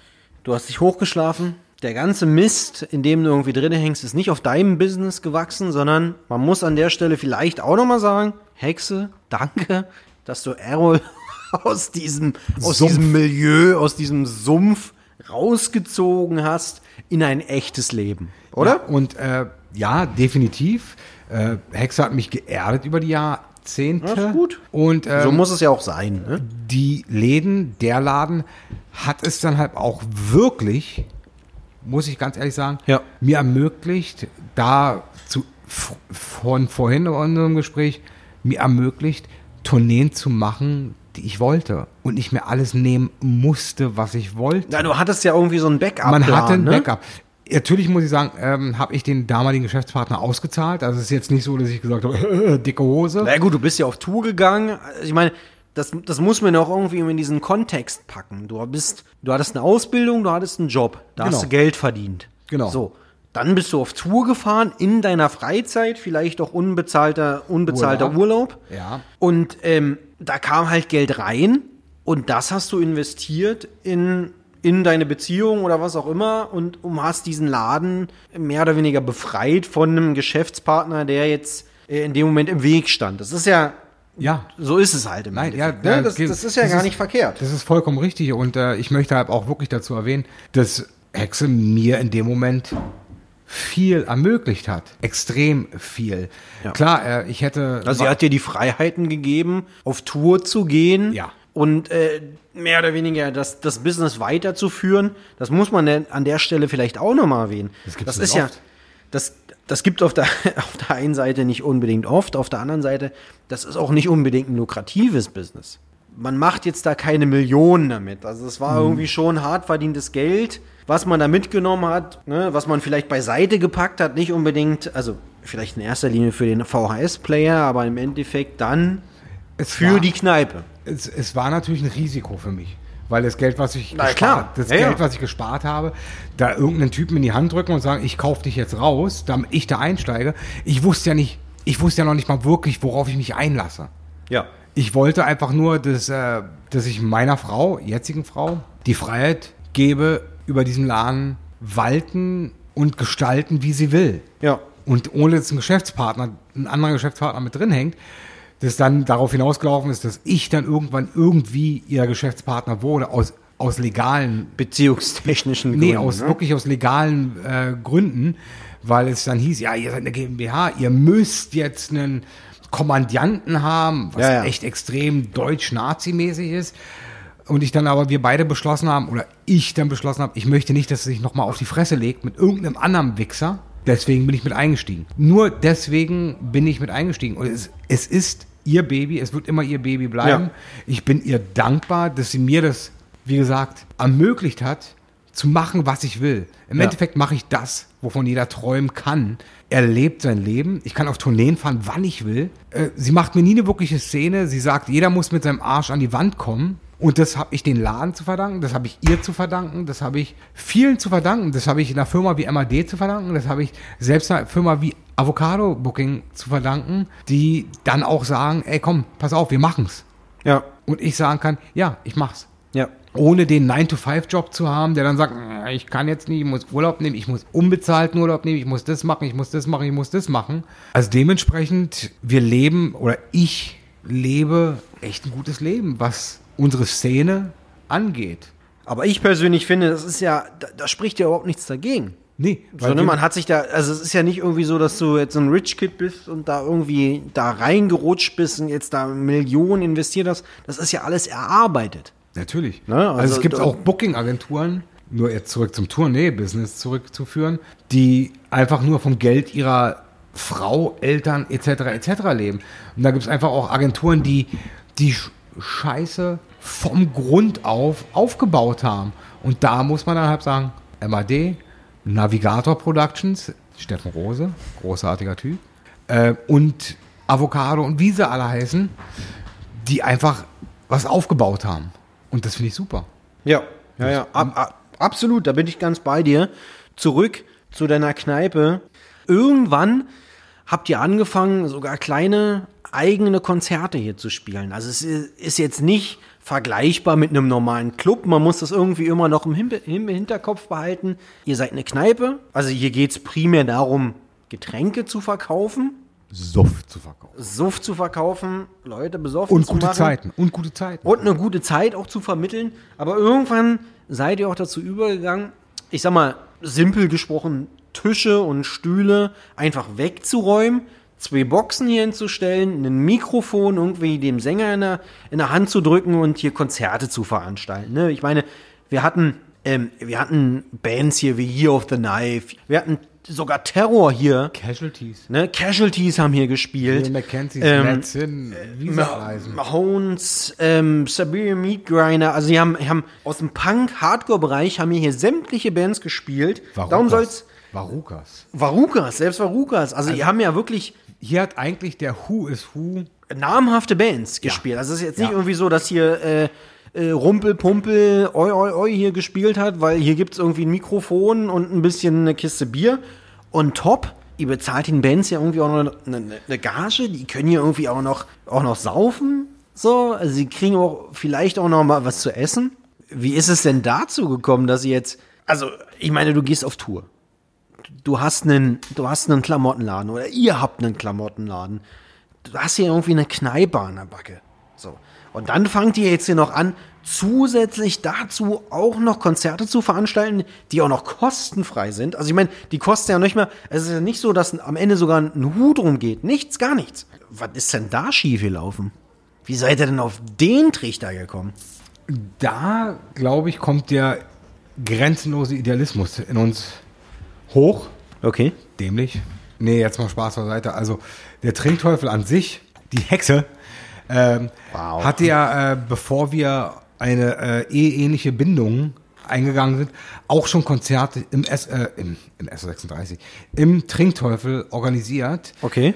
Ich müsste jetzt lügen, ich weiß es nicht mehr genau, aber es war, glaube ich, der Jimmy von Agnostic Front mit seinem Seitenprojekt, irgendwas mit Iron, Schieß mich tot, hat damals Okay. sogar auch hier schon gespielt, im Trinkteufel. In dem Setup, so wie In dem. Setup, also das gab es damals schon, das gab es damals Anfang der 2000er schon hier, dass Ja. Konzerte waren. Vielleicht nicht in dem Bereich, wie er jetzt ist, Aber es gab es damals schon und es ist eine Zeit lang dann auch eingeschlafen und irgendwie ähm, hieß es dann immer zu jeder Jahresparty oder zu jedem Geburtstag wurde immer was Spezielles gemacht, dann wurde die Band eingeladen, dann wurde die Band eingeladen, was sich oft sehr lokal begrenzt hat, auf lokale Bands begrenzt hat, wie Okay. Kumpelbasis oder Kumpelbasis halt. Was auch immer, ja, ja. Eventuell haben auch Kumpelbasis gespielt. Und ähm, irgendwann ist dann, glaube ich, der m, Schlumpf auf Hexe zugegangen und weil der Tourmanager von Agnostic Front unter anderem ist, war und auch immer bleiben wird Definitiv. Und hat dann irgendwas erzählt mit äh, Jimmy, seiner anderen Band, ob die hier spielen könnte. Und das war dann wirklich in reiner Oldschool-Version mit Flyern und Plakaten. Also ist das wirklich auf Schlumpfs Bar, also auf Schlumps Initiative hin entstanden? ich würde jetzt mal sagen, ja. Wow. Ich würde jetzt wirklich mal sagen. Schlumpf? Schlimm. Der geht, Schlümpi, der geht raus an dich. Aber sowas von. ähm, auf jeden Fall äh, gab es damals halt schon Shows, die, die natürlich nicht so oft frequentiert waren, wie sie jetzt sind. Ja. Da gab es halt die Shows und alles war gut. Dann wurde einmal im Jahr die Jahresparty gemacht, was ja viele Kneipen oder viele Gastros in Berlin machen, die jetzt in unserer Sub... Nein, die viele Orte in unserer Subkultur machen.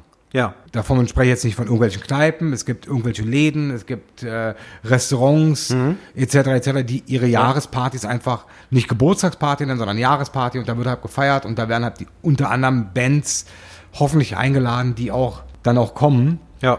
Und ich äh, weiß noch, unter anderem haben wir, ähm, hatte ich damals, ich glaube, es war zur zehnjährigen Trinkteufel-Party, habe ich dann organisiert, dass Last Resort hier in Berlin gespielt haben.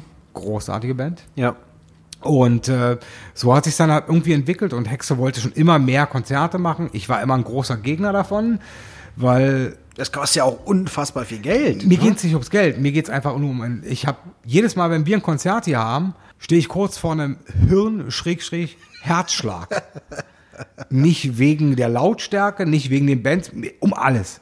Ja. Weil irgendeinen abgefuckten Idioten gibt's immer, der sich beschweren wird, weil die Leute wollen, dass unsere Subkultur ausstirbt. Wir passen denen allen nicht. Es geht, äh, wie gesagt, vom verkackten Restaurant, verkackte Kneipe, verkackte Booking-Agentur, verkackte Konzertlocation. Ja. Sie wollen uns alle weghaben am liebsten. Ja. Und äh, deswegen rutscht mir das Herz immer in die Hose. Natürlich liebe ich es.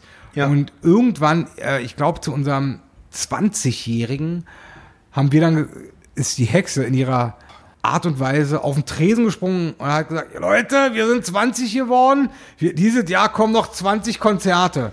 Ich glaube, in dem Moment bin ich 191 Jahre alt geworden Ja. und wollte mich nur selbst strangulieren.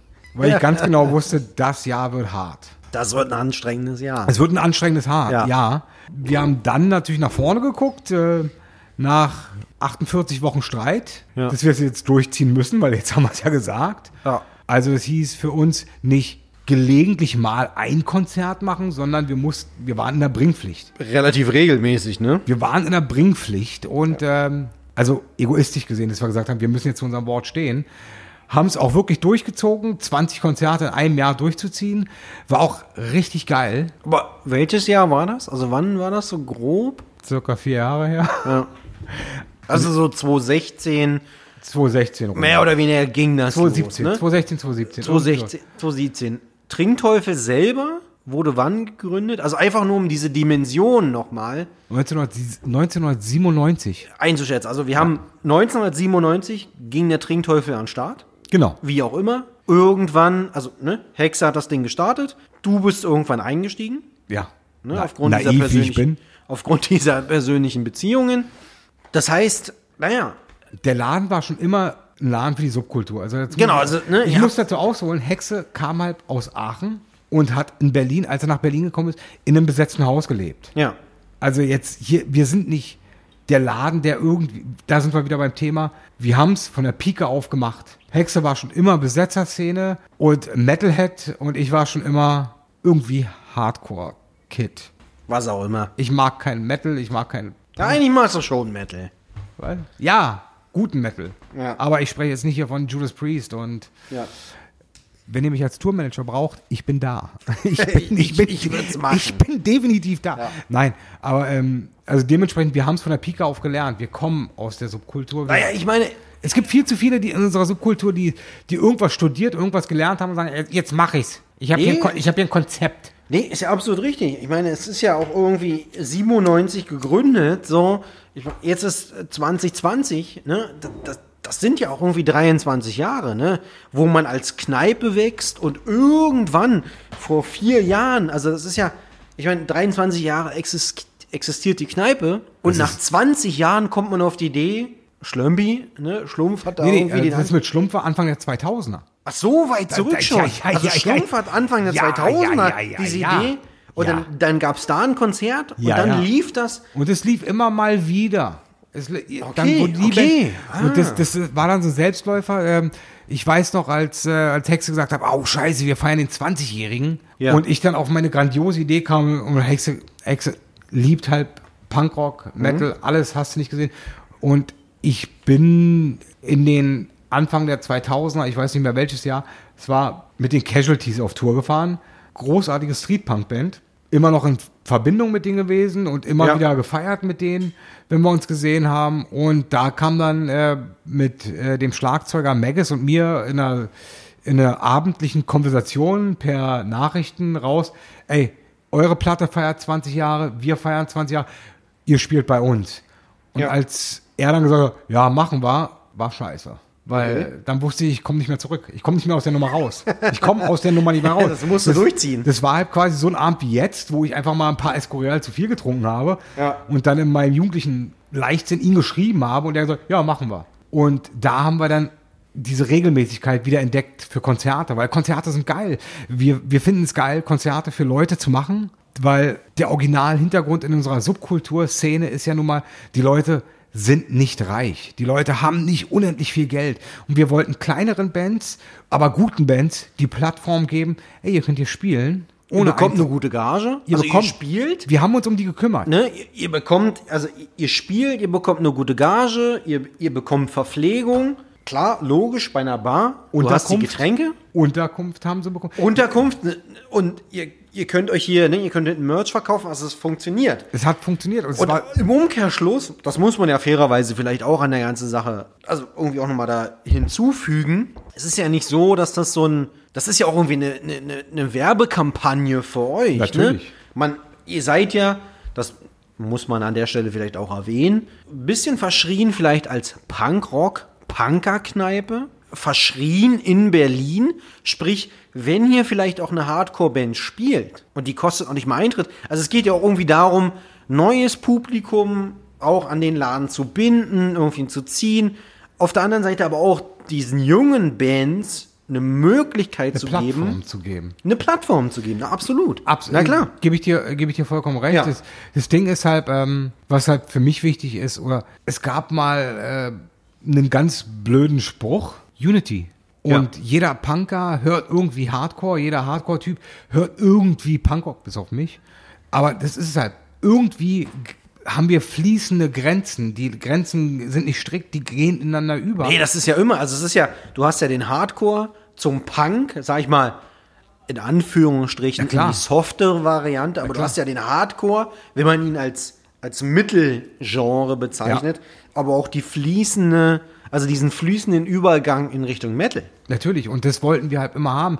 Ähm, Natürlich für mich aus der Branche Ja. war immer wichtig äh, zu sehen, wenn wir Bands eingeladen, also wir haben Bands eingeladen, war immer wichtig zu sagen, wir wollen auch, dass sie sich wohlfühlen, dass hier Ja. alles richtig cool läuft. Und ich glaube auch, dass bis heute nicht eine Band dabei war, die gesagt hat, was ne Rotz. Vielleicht, f- aber nur ganz, ganz vielleicht, wie heißt die eine Band aus Dresden? Riss. Nee, nicht Riskit. Wie heißt die andere mit dem, mit dem äh, Falafeltypen? Delamina. Deluminator.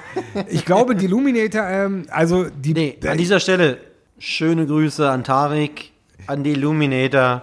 Du wirst immer einen Platz in unseren Herzen haben. oder an meinem Tresen bei einer Flasche Escorial. Nein, aber ich glaube, äh, der Typ ist hier rausgegangen und dem ging es gar nicht gut. Oder Matti von Nasty. Alter, hab ich den Nasty. Typ, hab ich den Typen hier schon abgefüllt. Geiler Typ. Alles klar, Aue? Nein, äh, aber wir wollten halt einfach immer diese, diese Grenzen vermischen. Naja, aber vielleicht auch sprengen. irgendwie ein Stück weit sprengen, ein bisschen Ja. dieses Unity-Gefühl haben. Deswegen haben wir verkackte Straight Edge Bands hier gehabt. Mein äh, Year of the Knife. hier auf so Ja. groß, also für mich einer der großartigsten neuen Bands, die es gibt. Absolut, absolut. Aber ja auch eine klassische Straight Edge Band, wo man sagt, die hier, warum sollten die hier spielen? So, Breakaway. ich mein, Breakaway, ne? Richmond, Virginia, auch das, das gleiche Spiel. Große, also ja, auch eine Straight Edge Band, die haben hier gespielt. War wahrscheinlich einer der besten Shows der Tour und deswegen wollen wir halt auch keinen Eintritt nehmen, weil wir wollen, dass die dass die Leute einfach Spaß haben. Der Ja. Spaß zur Musik soll wiederkehren und nicht nur dieses ewige Fashion, Kommerz, hast du nicht gesehen? Ey, hier ist eine Show, die ist Ja, umsonst. Eine Hardcore-Show. Und, und das ist umsonst. es ist, ja, und es ist umsonst. Und hier seht ihr teilweise Bands, die Wofür ihr woanders vielleicht ein Zehner oder 15 Euro, Vielleicht auch sogar was ja völlig 20 Euro. legitim, was ja ist- völlig legitim ist. Also es ist ja überhaupt gar keine Kritik an, an andere Städte, an andere Venues oder was auch immer. Aber um das vielleicht nochmal zu wiederholen, alles, was man erwartet oder wa- was vielleicht die Betreiber, in dem Fall Errol, Hexe, erwarten, ist kein, kein Eintrittsgeld, sondern vielleicht einfach nur ein Bier, äh, äh, eine, eine- Mate am, am Tresen oder, oder eine Cola oder, oder was auch immer. Einfach nur eins, zwei, drei Getränke sich zu holen, den Laden im Kopf zu behalten, zu supporten. Zu supporten und also diese lokalen Strukturen einfach mitzunehmen und zu unterstützen. Es, fun es funktioniert ja auch. Also es ist ja so, es ist ja wirklich teilweise, oder was heißt teilweise, es ist mir natürlich, ich habe mir ist schon aufgefallen, dass wir Kids, in Anführungsstrichen Kids, 20, 22 Jahre auf Konzerten hier hatten, die man noch nie gesehen hat, die dann aber irgendwie regelmäßig hier waren. Und ich spreche jetzt nicht davon, sich jeden Abend hier den Kopf zuzulöten. Und die sind hergekommen, einmal im Monat, haben gesagt, alter geil, immer wieder geil. Und Ja, ja. Äh, habe hier schon geile Konzerte erlebt, geile Zeiten, dass man den Leuten irgendwie ein Stück weit Rückhalt gibt. Und eigentlich muss man halt auch dazu sagen, dass der ordinäre Punker oder der 0815 Hardcore-Kid, die haben nicht unendlich Geld, um Konzerte zu besuchen. Wir Nee. wollen halt, Ja, dass die Leute sehen und es auch honorieren. Ich spreche davon jetzt nicht von Geld. Ich spreche auch nicht davon, dass sie hier die äh, sich zulöten sollen oder eine Cola kaufen sollen oder eine Mate. Nein, aber einfach im Gedächtnis. im Gedächtnis haben. Ne? Und wir haben jetzt, gerade jetzt in dieser Corona-Zeit, in der wir geschlossen haben, teilweise halt auch wirklich Zuspruch von diesen Leuten gehalten und sagen, Alter, wenn ihr offen habt, wir kommen wieder vorbei, wir trinken eine, wir trinken eine Mate, wir unterstützen euch, wir supporten euch. Cool. Cool, dass es euch gibt. Macht weiter so. Wir stehen hinter euch. Und dafür machen wir es. Wir machen es nicht, um den Fame zu haben. Äh, wir machen es nicht, um, total toll dazustehen. Wir machen es, weil wir es lieben. Weil wir es wirklich lieben.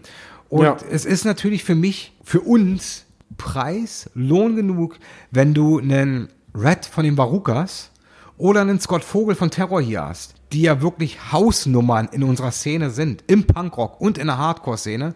Und eine Band wie Terror hier spielt einen Tag später. Vorher haben wir auf dem Summer Breeze gespielt, vor zigtausenden von Leuten. Zehntausende und dann kommst du nach Berlin Und dann stehen wir spielst in der Kneipe. an einem Day off spielen eine Show umsonst in der Kneipe und der Typ danach ankommt zu mir und sagt, das ist für mich die Top 3 Show, die wir jemals gespielt haben. Also mal ausufern zu werden, äh, zum Beispiel hatten wir damals äh, die glorreiche Band Grade 2 und wir haben gesagt, äh, das war glaube ich einer der ersten Bands, wo wir gesagt haben, wir machen Eintritt. Ja. Aber auch nur, wir wollten, dass die Leute ihre alten Klamotten spenden, damit wir in der kalten Jahreszeit Obdachlose damit versorgen können. Also wir haben jetzt noch nicht mal für uns gearbeitet. Wir haben gesagt, ey, wir unterstützen andere Leute, weil uns das wichtig ist. Es gibt immer Leute, denen geht's beschissener als uns allen da draußen. Immer. Ja. Und das ist wichtig. Und das wollen wir halt hier irgendwie erreichen, dass dieser Laden nach wie vor irgendwie ein Rückzugspunkt für uns alle wird, für unsere gesamte Subkultur, sei es Hardcore, sei es Metal, sei es Punkrock, sei es Psychobilly. Alles ist willkommen, außer Faschos. Um es mal runterzubrechen. Um die ganze Sache vielleicht mal zu, äh, zu beenden, beziehungsweise um zu den geliebten, zu den heiß geliebten Kategorien überzugehen. Wahrheit Jeder oder kennt Pflicht? sie, ne, Wahrheit oder Pflicht, das, das wäre so eine Sache. Ähm, in der letzten Folge habe ich sie eingeführt. Es gibt zwei Kategorien zwei Spiele oder wie auch immer man sie nennen möchte. Das eine ist äh, entweder oder und das andere ist das Wunschline-up. Ich würde gerne mit dem äh, entweder oder Spiel anfangen. Bist du bereit? Aber sowas. Um die ganze Sache so ein bisschen dich warm zu machen. Entweder oder. Ich stelle dir eine Frage, die besteht aus einer Sache oder einer anderen. Du musst dich entscheiden. Es geht hier nicht um eine lange Begründung. Okay. Ich meine, es sind, es sind fünf, fünf Entweder-Oder-Sachen. Okay. Erste Frage. Okay. Bier oder Schnaps? Ist Escorial Schnaps? Das ist definitiv Schnaps. Dann Schnaps. Defi also Schnaps?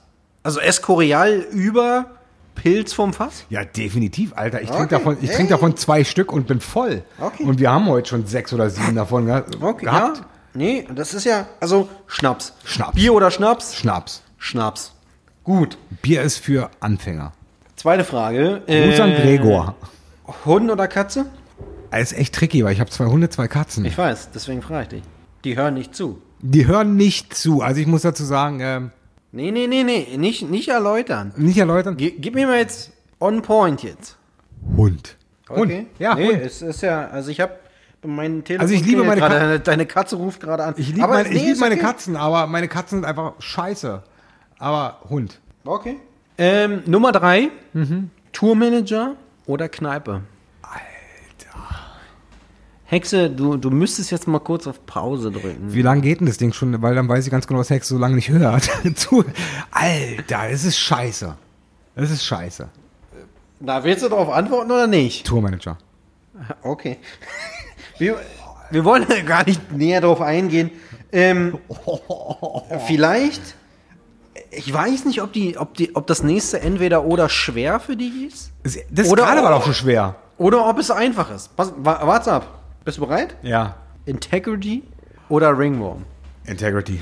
Ganz einfach. Irgendwie, irgendwie Ganz habe ich einfach. irgendwie hab ich's gewusst. Aber, aber es- sowas von es einfach. Also, Dass es wahnsinnig einfach ist. Nächste äh, Finale und nächste Frage das ist an aber die dich. vierte Frage, nicht die fünfte. Nee, nee, wir hatten Bier, Hund, TM Oh. und Integrity. Okay. Jetzt sind wir bei vier. Jetzt die Nummer fünf aus deiner Sicht. Nicht aus der Bandsicht, sondern aus deiner rein Arbeitssicht, sage ich mal. Club oder Festivalshow? Definitiv Festivalshow.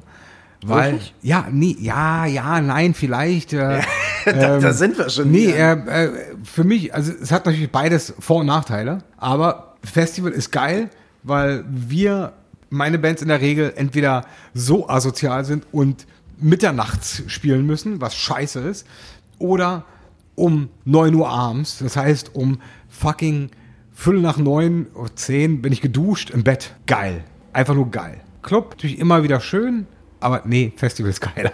Definitiv. Nein, Club ist geil. ich weiß es nicht. Deswegen. Ich, also eigentlich ist es ja irgendwie für Bands ist es wahrscheinlich eine relativ einfache Frage. Also ich kann dir sagen, 90 Aber für die Crew, 90 Prozent meiner Bands würden sagen Festival. na, weil die Kohle stimmt. Einmal, weil die Kohle stimmt und weil mein Argument stimmt mit, äh, ich bin um kurz nach 10 im Bett. Ja. Und bin um kurz nach 10 so lattenstramm, dass ich im Bett liegen muss. Okay. Und Club Aber für dich als Tourmanager, als, als Begleitperson. Also für mich als Tourmanager, Arbeitstechnik, natürlich Festival, weil die Kohle in der Regel im Vorfeld überwiesen ist. man muss sich um nichts kümmern. Man muss ne? sich um nichts fucking nochmal kümmern. Ja. Man hat seinen sch- verschissenen Parkplatz, man hat seinen Strom, man kriegt seine Essensmarken. Ey, es ist wie der Himmel auf Erden. Es kommt drauf an, auf welchem Festival du bist. Völlig außen vor. Deine Festi- Antwort? Festival. Festival schon? Festival. Okay.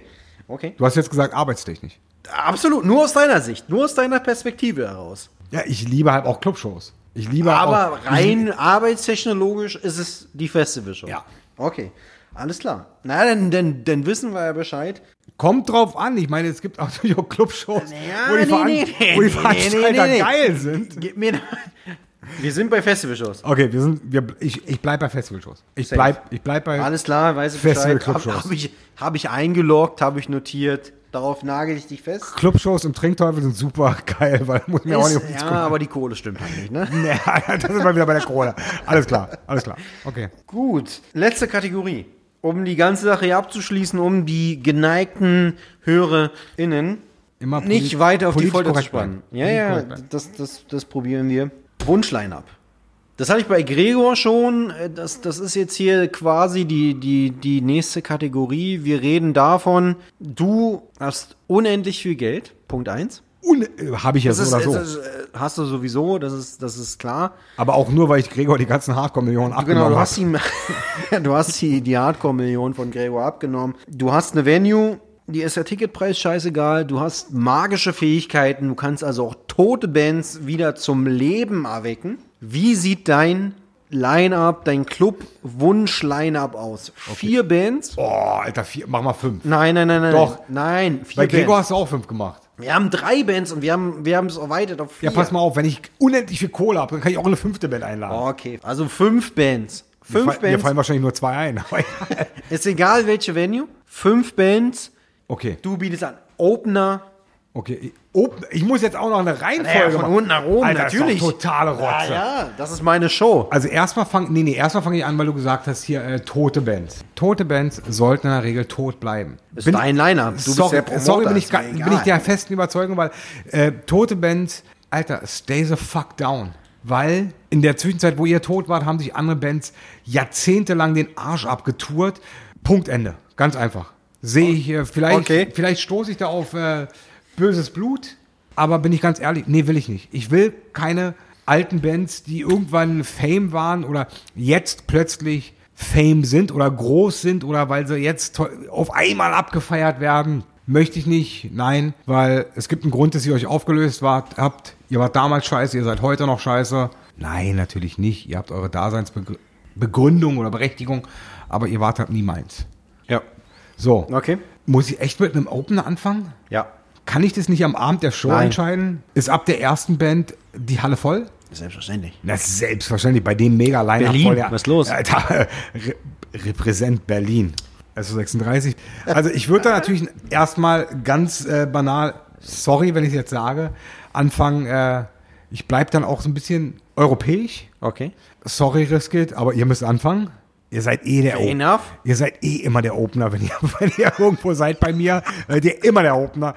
Alter, ich liebe jede einzelne Person in dieser Band. Hotte, Ronny, Gregor hieß der andere, Tomek, selbst den Schlagzeuger. Ufter. André. Nee, Ufter. Bei mir heißt er immer noch Ufter. Geile Typen durch die Bank weg. Deswegen seid ihr Erster, damit wir im Endeffekt schnell an Tresen können und saufen. Nur deswegen. Nur deswegen seid ihr Erster. Zweite Band würde ich im europäischen Markt. Alter, nee, warte mal. Kann ich nochmal umstempeln? Du kannst, du hast Also- alle Freiheiten. Alter, ich würde nochmal umswitchen. Okay. Ich brauche natürlich, äh, wir haben noch einen Surprise Act. Okay. Der erste ist, wir haben zwei Surprise Acts, die nicht auf der Karte standen. Also Wow, haben, wir, okay. haben wir statt vier sogar sechs Bands Ui, ui, für den gleichen Preis, Leute. Also als erstes würde ich definitiv Hemicycle aus Berlin nehmen. Reunion. Ja, Reunion. Okay. Wird wahrscheinlich ganze zwei Leute interessieren. Scheißegal. Ist egal, es wäre für mich ein Traum. Dann würde ich als zweite Band Schubacker nehmen, Okay. die ich vorhin schon genannt habe, weil diese beiden Bands einfach irgendwie für mich den Weg da rein geprägt haben. Ja. Haben sie. Ja. Okay. Dritte Ähm, Band. Definitiv Gregor. Scheiße, bei dem, äh, Gregor. Riskit. Zu dem Zeitpunkt sind wir nun mal schon besoffen, aber egal. Ist egal, es funktioniert trotzdem. Riskit wären dabei. Vierte Band. Habe ich eine gute Ausrede, dass ihr Dritter seid? Äh, vierte Band, Nasty. Ein, Okay. Einfach nur, weil ich jede einzelne Person bis auf Paddy liebe. Wow. Spa Spaß beiseite. 4, 5, 6, du Wichser. ähm, Nasty. Dann würde ich. Dann sind wir schon bei Nummer 5. Nee, wir sind jetzt bei 4, 5. Wir haben ja noch eine Surprise-Band. Noch eine, Noch eine- noch eine siebte Surprise. Dann würde ich äh, nehmen aus Goodwill, weil ich, weil die Band mich damals so dermaßen umgenagelt hat. Great zu ihrer And Such as Progress Zeit. Okay. Die habe ich in einem irgendeinem verkackten besetzten Haus mit Felix Heiduk von Disrespect gesehen. Ich glaube, da waren wir schon beim Headliner. Nee, nee, Disrespect spielen ja nicht. Ich habe nur gesagt, Shoutout nochmal zu, zu aber wir sind, wir sind beim Headliner. Nein, nein, nein, nein, nein. Wir sind bei Nummer 5. 5 waren jetzt great. Ja, 5 waren great. Dann natürlich als äh, Surprise, du bringst so viele Surprise-Acts. aber Dermaßen Du Surprise- zerschießt mir die ganze Kategorie. Special Act Integrity, weil es gibt keine Band auf dieser Welt, die hasserfüllter und besser ist als diese Band. Sorry, ähm, da kann jede New York Hardcore Band abkacken gegen.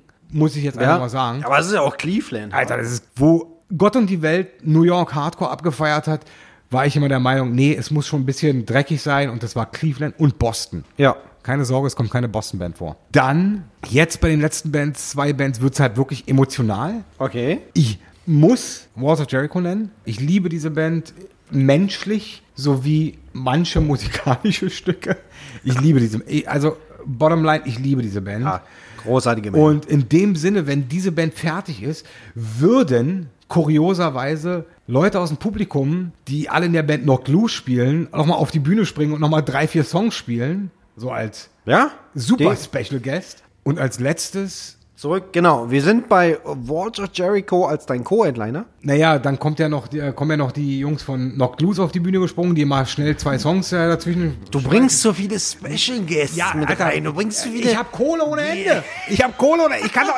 Das alles, Okay, das alles okay. meine Kumpel. Und ich lasse schon. Wer ist denn ein Headliner? Wer ist denn ein Headliner? mein Headliner? Mein Headliner ist, mein Headliner ist, ist, unser, ist unser Headliner. ist Terror. Mein Headliner ist auch Terror. Ich habe äh, mit dieser Band mehr erlebt in meinem Leben, als in einem Buch geschrieben werden kann. So abgedroschen es klingt, wenn einer Keepers of the Face ist oder Keepers of the Scene ist, wie gesagt, dann ist es Terror. Die einen Tag vor 40.000 Leuten spielen und dann am nächsten Tag in einem verkackten, versifften Trinkteufel spielen. Ja. Nicht zu schade sind für irgendwas. Und deswegen Terror, weil diese Band einfach real ist und jede Person in dieser Band einfach nur hammergeil ist und immer lustig. Und ich habe die schönsten Zeiten in meinem Leben mit Bands gehabt, die ich in meinem Billing gehabt habe. Ja. Und beim nächsten Mal kommt mein nächstes Traumleimer. In einer unserer nächsten Bo Bo Bonus-Bezahlfolgen. Also, Dazu noch nochmal mal- Danke um, an Escorial. um, um die ganze Sache vielleicht nochmal runterzubrechen. Wir haben Headliner, Terror, ja, Co-Headliner, Walls, ja. unter Walls spielen, Great. great, Aber auch nur in Such as Progress Zeit, weil äh, die Scheibe Okay. war der Hammer. great. Und also, dann sind wir schon bei drei Bands. Oh fuck, ich habe aber eine vergessen. Kann ich noch eine Aftershow-Party machen? Du kannst eine Aftershow-Party machen, aber das ist nicht hier das Thema.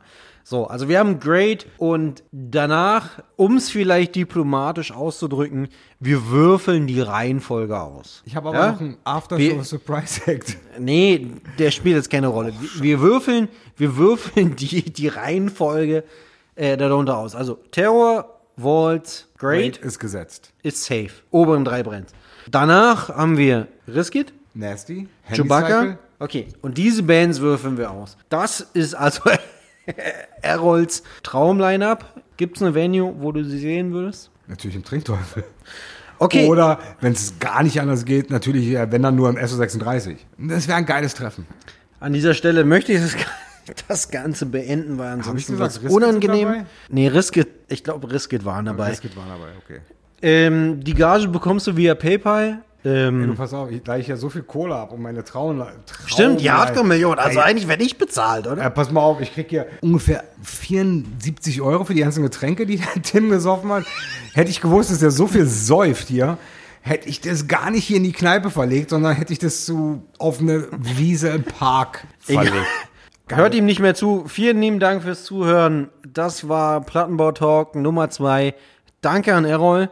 Möchtest du deine Mama nochmal grüßen? Geht irgendein Shoutout Ich an, möchte, an mich? mal, ich möchte wirklich nochmal im Abschluss sagen, auf der Aftershow-Party würden echt äh, Elliot spielen. Das wäre das Beste. Äh, Grüße gehen raus an jeden in unserer Subkultur, der gerade struggelt in der Corona-Zeit. Und auf Regen kommt auch Sonnenschein. Ich hoffe, wir halten es alle durch. Das, das, das kriegen wir hin, das kriegen wir hin. Danke, Errol, für, für die Podcast-Folge. An der Stelle möchte ich noch mal kurz einen Shoutout an meine Homies rausschicken. Shoutout ist in dieser Folge irgendwie auch relativ häufig vorgekommen. Grüße an, an, an Jonas und seine Crew von, von Iron Death. Checkt das aus. irondeath.bigcartel.com. Die Jungs haben jede Menge verrückten Stuff am Start. Könnt ihr euch angucken, könnt ihr euch sogar käuflich erwerben. Macht jede Menge Sinn. Vielen Dank fürs Zuhören und äh, ja, wir hören uns beim nächsten Mal. Danke.